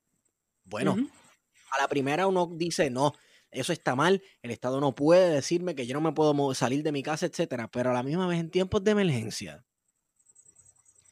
en tiempos que estamos bregando con una pandemia, o sea, parece que las cosas no son tan blanco y negro nada. Sí, no, es un debate, es un debate. Es un debate y nuevamente también depende de cómo tú veas las cosas, ¿verdad? Si, si, si piensas que el Estado debe actuar en pos del bien común o debe entonces permitir las libertades individuales, que, ¿verdad? que son los valores que promueven mucho a las naciones como los Estados Unidos. Eh, Me imagino que también, me imagino que aparte de ese enfoque, ¿verdad? Que le puedas dar, también depende mucho del contexto, ¿verdad? Porque en, caso de Puerto Rico, pues vivimos en un país que de por sí la policía opera como un ejército, ¿verdad? Es un cuerpo eh, paramilitar, básicamente, este, cuasi militar, perdón. Y que históricamente se ha dedicado a la persecución, ¿verdad? del movimiento independentista, eh, que sabemos que se, se dedica todavía a asesinar ciudadanos. Eso no me lo estoy inventando, es algo que pasa. Eh, y con unos señalamientos crasos, ¿verdad? De, abuso de poder y de violación de derechos a los ciudadanos, pues uno tiene una desconfianza eh, con la policía, ¿verdad? Y con la autoridad. Y a eso le sumamos que tenemos un gobierno en Puerto Rico que es sumamente corrupto, ¿verdad? En un sistema corrupto como es el, coloniaje. Y entonces, pues de ahí viene un poco, ¿verdad? Esa desconfianza que tenemos los ciudadanos eh, con todas estas medidas eh, de control eh, que está haciendo el gobierno de Puerto Rico. Porque, vamos, si uno revisa un poco la historia, pues uno sabe qué es la que, lo que está pasando, ¿verdad? Y lo preocupante que es uno ceder esos derechos a, a, un gobierno como este, como el que tenemos en Puerto Rico en estos momentos. Pero ciertamente, ¿verdad? Es bueno ese, tener ese debate, ¿verdad? Eh, sabiendo, como en el caso reciente de Giovanni Roberto, de hace unas semanas, en el que la policía le dijo, pues mira, si tú quieres defender la constitución, te tienes que ir a, una, a un tribunal. Mientras tanto, te voy a arrestar. Pues ese tipo de cosas están pasando en Puerto Rico, ¿verdad? Eh, ese abuso de la autoridad amparándose en que pues lo dice, y son casi palabras textuales, como lo dice la orden ejecutiva, pues esta es la que hay. Y pues, exacto, como dices Esteban, no es tan blanco ni es tan negro, ¿sabes? Es un poco más gris y hay que, hay que debatirlo y es una conversación que hay que tener. Hay, hay que matizarlo dependiendo del contexto de cada país que se discuta. Yo soy de la opinión y yo no tenía esta opinión hasta hasta relativamente hace poco, pero yo soy de la opinión que la policía de Puerto Rico sigue siendo esa policía insular que se fundó eh, poco después de la intervención militar estadounidense en Puerto Rico eh, para reprimir primero el nacionalismo, etcétera, pero no nos olvidemos de la represión a los movimientos sindicales en Puerto Rico. Sí. Que, ¿sabe? La policía se, a eso se ha dedicado.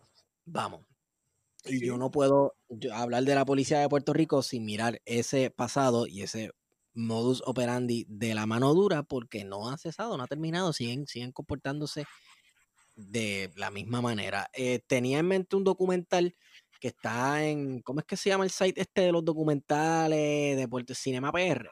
Cinema PR, sí. Cine.pr.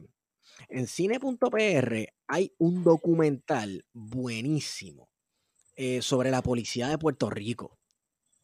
Y es específicamente sobre el caso de el señor que, la, que un policía mata, le pega dos tiros en la cabeza en Humacao, si no me equivoco. ¿Fue en Humacao? No recuerdo. En Humacao, sí. Eh, vaya y ve esa película. ¿Verdad? Y esa película entra también en detalles sobre cómo se brega la policía de Puerto Rico. Y pues nada, usted llega a sus propias conclusiones. Vamos a. Pues vamos a Barcelona. A Barcelona, tío.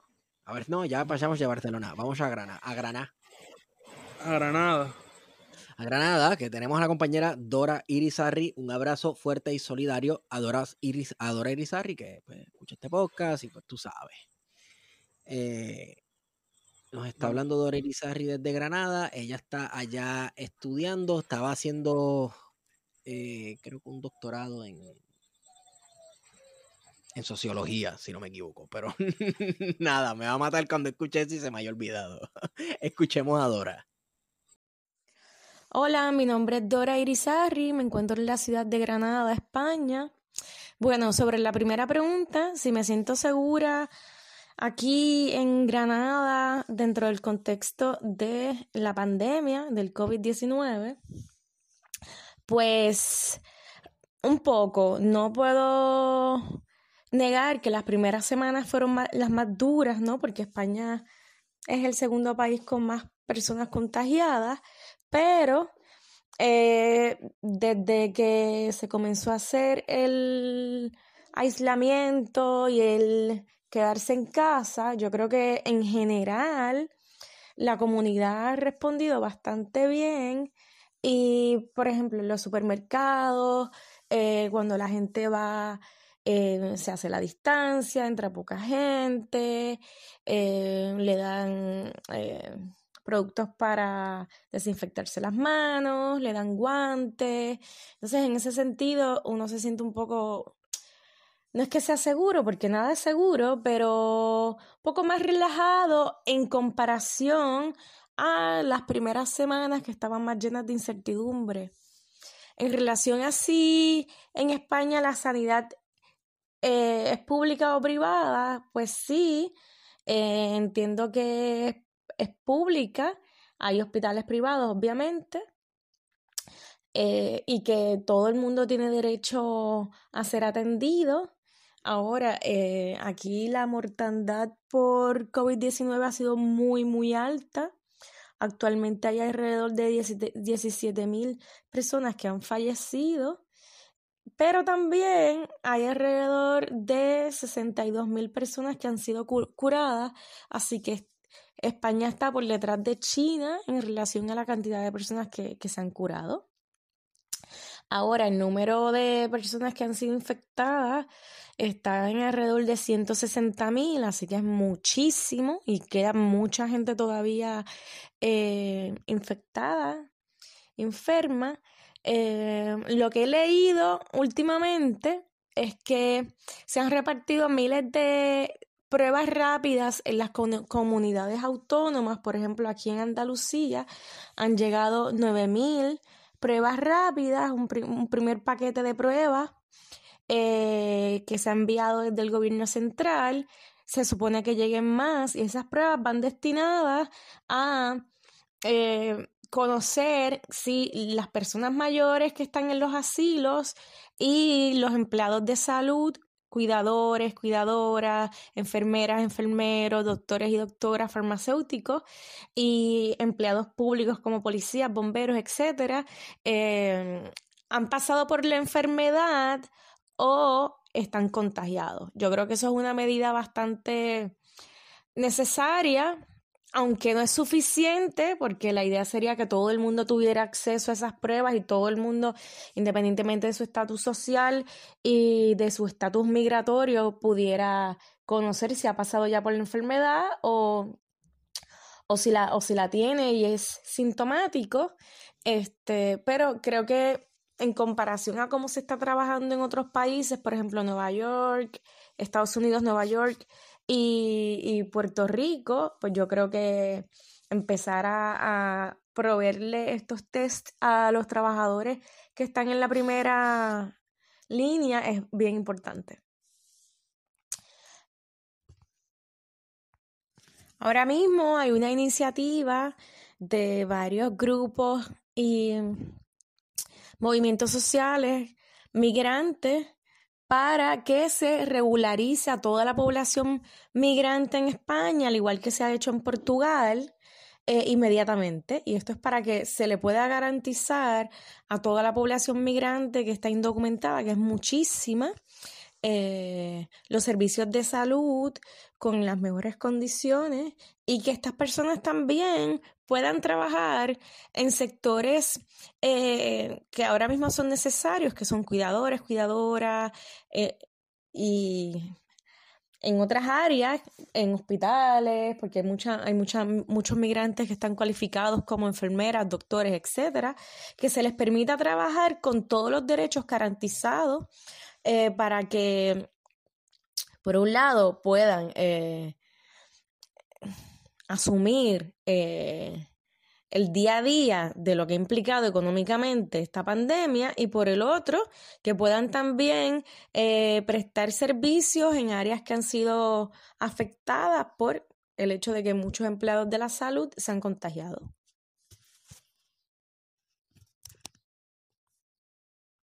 En un principio fue interesante ver cómo cuando los, primeros contagiados empezaron a, surgir, por lo menos en el contexto de Granada, porque se sabía que había muchos contagiados en Madrid, como alrededor de 800, pero en Granada comenzaron a surgir para el jueves 12 de marzo, un poco tarde, ¿no? En relación a Madrid y a Barcelona.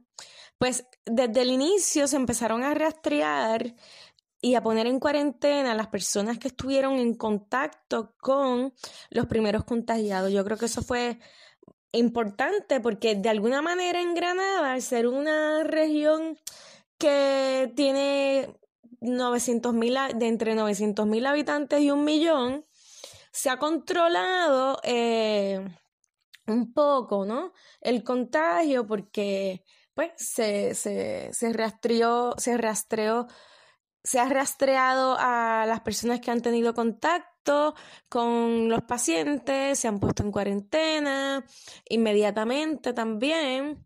Eh, las personas que viven en la calle fueron llevadas a un lugar para que durmieran bajo techo, que es el Palacio de los Congresos. Eso ha sido importante también, no dejar gente dormir en la calle, proveerle comida y asistencia sanitaria en el caso de lo que, que los, que los requieran. Eh, en ese sentido, sí, creo que se, se, se ha llevado bastante, bastante bien. Pero por el otro lado, la prensa ha sido muy, muy alarmista y muy estresante, así que es importante desconectarse, ¿no? De vez en cuando y no estar tan pendiente de, de las noticias porque a veces pueden ser muy abrumadoras y tristes. Pero los las primeras semanas sí fueron muy, muy estresantes. Ahora yo no estoy tan conectada al tema noticioso porque no quiero sobrecargarme de esa información, pero creo que sí han generado cierto pánico en la sociedad, desesperanza y pues incertidumbre con relación al futuro, el trabajo, el cuando vamos a salir de, pues, del encierro, que no se vislumbra que sea tan pronto, y cuando, bueno, por ejemplo, yo pueda volver a mi país de origen. Lo de cerrar la frontera me parece que ahora mismo frente a la pandemia es necesario. A mí me gustaría que en Puerto Rico dejen de recibir turistas y que solamente pueda llegar las personas que son de Puerto Rico, que residen en Puerto Rico y por alguna razón están fuera y que cuando lleguen se haga una, cada uno tenga que hacer una cuarentena obligatoria y que se responda, se comuniquen con el Departamento de Salud para que hay un seguimiento, ¿no? De, de cómo, cómo, cómo siguen las personas en el caso de que se pueda detectar que hay algún síntoma de la, del virus. Y bueno, sí, aquí en España hay mucho prejuicio contra los inmigrantes, muchísimo, muchísimo racismo. Y si actualmente se está llevando esta petición de regularización inmediata, que es un hashtag, se, trabaja la petición con un hashtag que es regularización ya, lo voy a repetir, hashtag regularización ya, este, sí, es porque los, los inmigrantes que no tienen papeles no, pues no tienen básicamente derechos en la sociedad y eh, pues eso es parte de, de, de, los prejuicios a los que se enfrentan dentro del contexto de, de, la pandemia que agrava más su situación a nivel económico, a nivel de si van a un hospital, puedan ser atendidos o no, o los deportarían porque se dan cuenta de que no tienen papeles, etcétera, ¿no? Hay miedos y prejuicios sí muy latentes. Por eso la campaña hashtag regularización ya es súper importante y básicamente eso. Y bueno, y con relación a Puerto Rico, a mí me parece que en Puerto Rico se están llevando las cosas de una manera muy responsable. Eh, los casos no se sabe quiénes se han curado, no se sabe eh, dónde hay un gran número de personas que han sido contagiadas, dónde se encuentran de dónde son, en qué pueblo, no se están rastreando, rastreando a sus contactos, a sus familiares, no se está poniendo a la gente en cuarentena en lugares donde ha habido muertes de coronavirus, así que a ciegas, Puerto Rico está básicamente a ciegas, no hay suficientes respiradores. Para mí es súper importante que se empiecen a producir respiradores en Puerto Rico, mascarillas, equipos de protección y que se analice con qué tipo de medicina, medicamentos se está, se está eh, se está se está atendiendo a los pacientes eh, porque hay muchísimos estudios que están saliendo a nivel internacional, aquí en España y en otros lugares, y algunos pacientes responden a unos medicamentos y otros responden a otros. Es importante que en Puerto Rico existan esas alternativas ¿no? de tratamiento efectivo y que, y que la, gobernadora deje de mentir, que se dejen, dejen de robar dinero, que es dinero del pueblo, dejen de robar dinero y que pues se produzcan pruebas. En Puerto Rico también se podrían producir las pruebas y que dejen de estar pidiéndole permiso y perdón a Estados Unidos, que en Estados Unidos la crisis está terrible y no van, no van a ayudar a Puerto Rico, nunca lo han hecho y nunca lo van a hacer. Es el, el colonialismo, en, el colonialismo es genocida. Así que solamente el pueblo salva al pueblo y somos nosotros, nosotras y nosotras quienes podemos paliar esta situación que encontrando alternativas que, que sean producidas por nosotros mismos. Así que nada, muchas gracias por, la, por las preguntas y la entrevista. Espero que, que el pueblo siga en pie de lucha y que todo salga bien. Así que nada, venceremos. Ven acá comparas eh, Granada con Barcelona. ¿Notas alguna diferencia en, lo que describen ellas? Yo creo que también hay una hay similitudes, ¿verdad? En, el, sentido de que esa, esa sanidad pública, ¿verdad? Tener un sistema de salud público y que sea un, sistema de salud eh, robusto, pues son dos cosas que tanto Iris como Dora lo señalan y lo traen a colación y obviamente, pues nos da duro, ¿verdad? Acá en Puerto Rico, donde el neoliberalismo desde la época de Rosselló desmanteló por completo nuestro sistema de salud. Y siempre es preocupante, ¿verdad? Pero en esta coyuntura, pues más, ¿verdad? Eh, en la que si no es por los hospitales, por, bueno, por los pocos hospitales públicos que todavía quedan en Puerto Rico, sobre todo el centro médico, pues sabemos que los hospitales privados están pendientes al lucro, más allá del bienestar del paciente.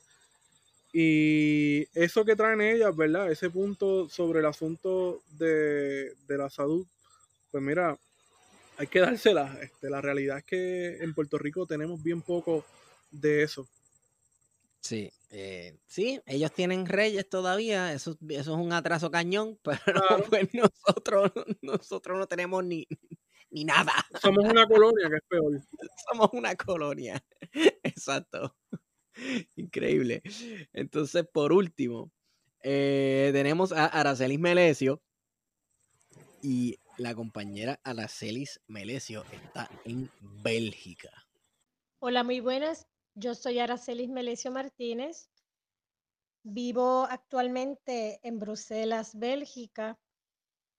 Y referente a esta situación que estamos viviendo sobre el COVID-19, por el momento creo que yo he manejado bastante bien la situación, con altas y bajas. Respecto al país, se tomó la decisión del confinamiento el viernes 13 de marzo a la medianoche y lo iban a extender solamente las primeras dos semanas, si bien recuerdo. Cuando se estaba ya acercando las, las dos semanas, los siguieron extendiendo actualmente hasta el 19 de abril y lo más probable lo van a seguir extendiendo hasta mayo, no sé si hasta el 5 o viendo de cómo se van dando los casos actualmente aquí. Hace como alrededor de una semana en cuanto a los sistemas de salud pública, porque se piensa que la curva iba a subir etcétera, comenzaron a prepararse, pero más bien en ciertos hospitales con carpa de la Cruz Roja para esa subida de personas, de pacientes que iban a llegar en esas próximas semanas para, no, para que no tuviera una congestión dentro de los hospitales. Uno de los problemas que también me he dado cuenta es que aunque han improvisado esto, no hay suficientes tampoco máquinas respiratorias y también lo que son los equipos de los doctores las enfermeras, etcétera, que estamos hablando del equipo de utilizar las máscaras, no hay suficientes que son adecuadas, lo cual el sistema de salud y la, parte del ministro, de Salud ha, solicitado que gente de, de, la población en general sean voluntariadas en sus casas para poder hacer estas máscaras, estas máscaras para que suplan a ciertos hospitales hay gente que lo está haciendo de manera gratuita. Para que tengan una idea de que estos problemas de salud son mucho más gruesos de lo que nosotros podemos imaginar. En cuanto a las restricciones que han tomado para el control de la población, pues digamos que comparado con otros países, digamos como España, que han sido unas leyes mucho más forzosas, Aquí, claro, la gente puede salir a hacer sus compras, etcétera, etcétera, pero se da un poco, entre comillas, de libertad para que las personas particularmente que viven en, en pisos, apartamentos, estudios, etcétera, que no tienen un jardín, pues puedan salir caminar por la calle, ir al parque, etcétera, pero respetando las, la salida en cuanto al espacio que tú tengas que tener con una persona y otra. Por ejemplo, si yo vivo con alguien, yo puedo salir con esa persona, irnos al parque, irnos a caminar para poder tomar un poco el aire, distraernos, etcétera. Pero si me encuentro con otra persona que vive en otra casa o alguna amistad, tenemos que respetar la distancia de un metro y medio a dos metros más o menos. Siempre guardando la distancia. Si vas a un parque, también es lo mismo. Tienes que también respetar esos espacios que tengas que tener con las personas que están a tu alrededor. Lo que sucede aquí es que con la práctica no se lleva a cabo. Y particularmente cuando vives en una ciudad como Bruselas, que la mayoría de la gente vive en pisos, en apartamentos, buscan estos espacios verdes que son los parques, pero entonces hay un conglomeramiento de personas allí que algunos prestan atención o otros no prestan atención lo cual la policía en ciertos parques, por ejemplo, ha puesto los drones manifestando de que la gente te tiene que separar, de que no pueden estar juntos, etcétera, etcétera. Supuestamente, cuando tú sales para distraerte, entre comillas, no es que te vas a instalar en un parque para hacer un picnic, sino todo esto es en movimiento. La persona tiene que estar en movimiento, no es que puedes estar estático sentado en un banquito, tranquilo, tomándote una botellita de agua, comiéndote un sándwich, eso no. Eso no se puede porque la policía va a llegar y la policía te va a decir que te muevas. O sea, el permiso del espacio público tiene que ser totalmente en movimiento y respetando este tipo de dimensiones que ellos mismos han establecido. También ya se están haciendo ciertas multas para personas que están muy alejadas geográficamente de su, de su barrio, ¿no? Como que si tú vives en X barrio, porque tú estás en el otro barrio, ¿sabes? Entonces ya empiezan un poco la policía a controlar, pero todavía no es de manera, eh, ¿cómo diría? De manera bastante que te sientas acorralado o algo así, ¿no? ¿Qué más puedo decir? Em, yo, por ejemplo, si puedo hablar de las personas que están, como la están viviendo en estos momentos, yo puedo traer un poco de ejemplos en eso. Yo actualmente estoy trabajando en un proyecto social con personas que se dedican a la prostitución de manera que están en una situación de ilegalidad en el país, dígase, sí, mujeres ilegales. Y nada, muchas de estas personas están en situaciones precarias, lo cual realmente no se han visto grandemente afectadas como para tener acceso monetario y también a su vez estamos hablando del pobre acceso a la alimentación, los cuales muchas asociaciones sin fines de lucro han tenido que reforzar sus trabajos para trabajar paralelamente con asociaciones como la mía, que trabaja con sistemas, con personas, con públicos precarios, los cuales tenemos que reenviar estas personas a estas asociaciones para que puedan tener sus paquetes de alimentación semanal. Y ahí es que realmente ves en estos lugares como Bélgica, que es un país rico, primer mundo, etcétera, la decisión de parar la economía no es tan evidente como para todo el mundo, particularmente para este tipo de público que están en una situación de ilegalidad y precariedad. Gracias. Entonces, Mario, estoy, escuchando la palomita. ¿Hay, palomitas allí? Ahí sí, hay como una balsa por ahí. Mira, me llama mucho la atención que Bélgica es uno de esos países donde estaba bastante relajado el asunto de la, de la, movilidad y estaba como que un poco, pues, en comparación con España, ¿verdad? Y Italia, que tenían un estado, o que tienen un estado de alarma todavía, ¿verdad? Eh, el asunto en, en, Bélgica, pues, estaba un poco más, más relajado en cuanto a la movilidad, aunque ahora en el presente ha ido cambiando. Y que Bélgica, aunque no se ha comentado mucho, es uno de los países que tiene la, la, la mortandad eh, más alta por coronavirus en, el mundo. Entonces, aunque no ha habido tantas muertes, ¿verdad? la cantidad de personas que, que, que, muere por habitante, pues es bastante, es bastante alta. Y sabiendo que Bélgica es un país pequeño. Sí, exacto. Sí, se nos olvida que, nosotros tenemos esta, la imagen, nuestra imaginación, los países europeos como que son gigantescos.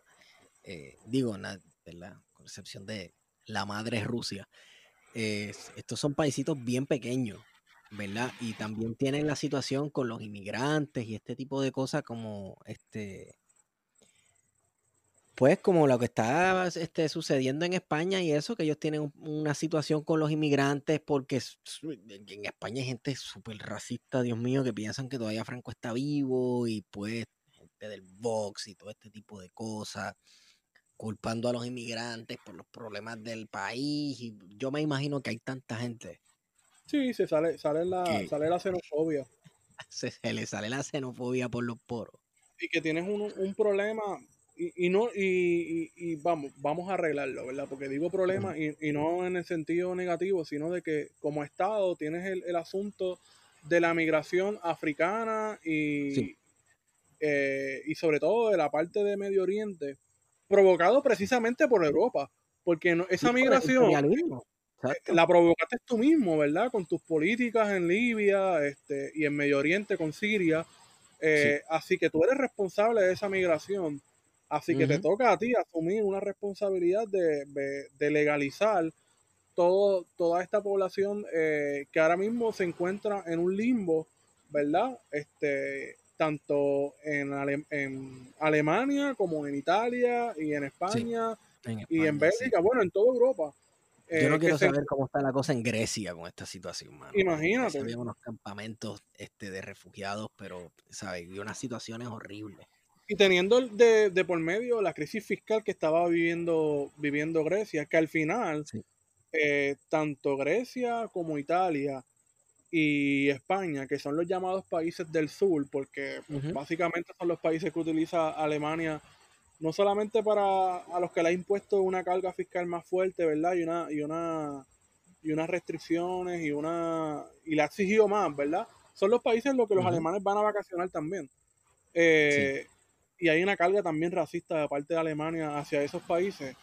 Eh, son esos países precisamente los que también han tenido que cargar con la crisis migratoria este, a través del Mediterráneo, ¿verdad? Y los que viajan a, Grecia a través de, de Turquía. Eh, que también hay unos campamentos eh, de migrantes bastante, bastante al garete. Eh, Turquía, ay, yo, yo, no quiero saber de Turquía y los migrantes en realidad. Turquía ha bregado tan y tan mal.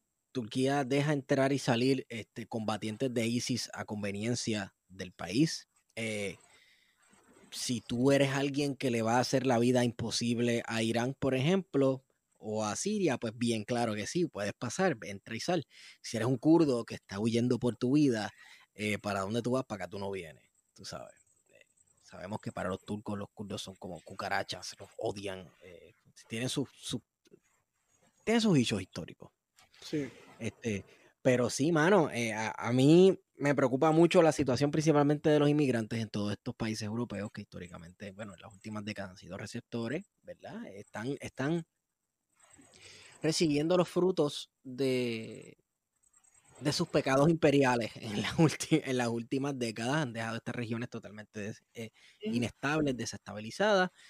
Y pues, bueno, tú causaste la migración, loco. Pues entonces, como nosotros nos decimos, nosotros nos decimos, ¿verdad? Eh, para el que escucha este podcast, cuando nosotros estamos discutiendo pues, situaciones difíciles, eh, nos miramos siempre a los ojos y nos decimos, te toca.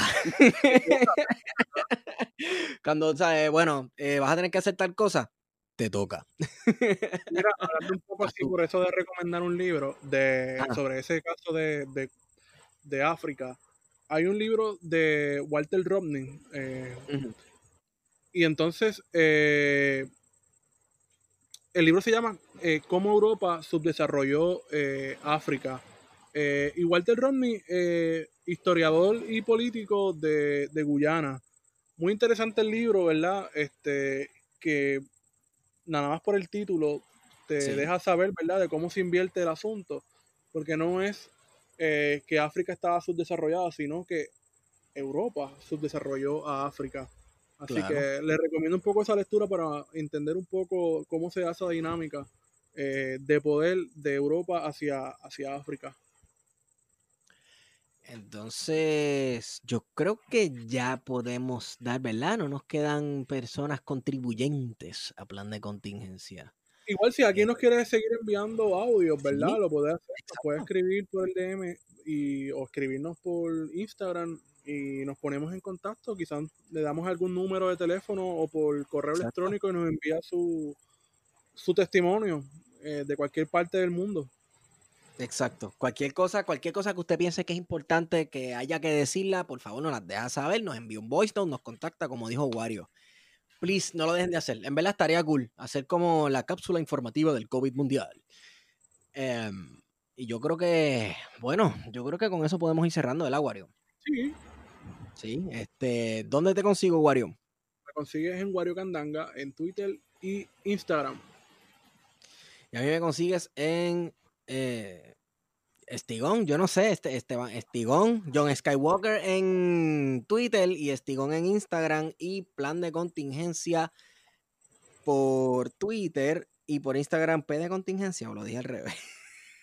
Y también estamos en Facebook, que aunque no le demos mantenimiento, sí. síganos en nuestra página de Facebook, es cierto. Y este, yo creo que ya con eso estamos bien, ¿verdad? Este, puedo decir que con esa hemos ido con ustedes. Plan de contingencia.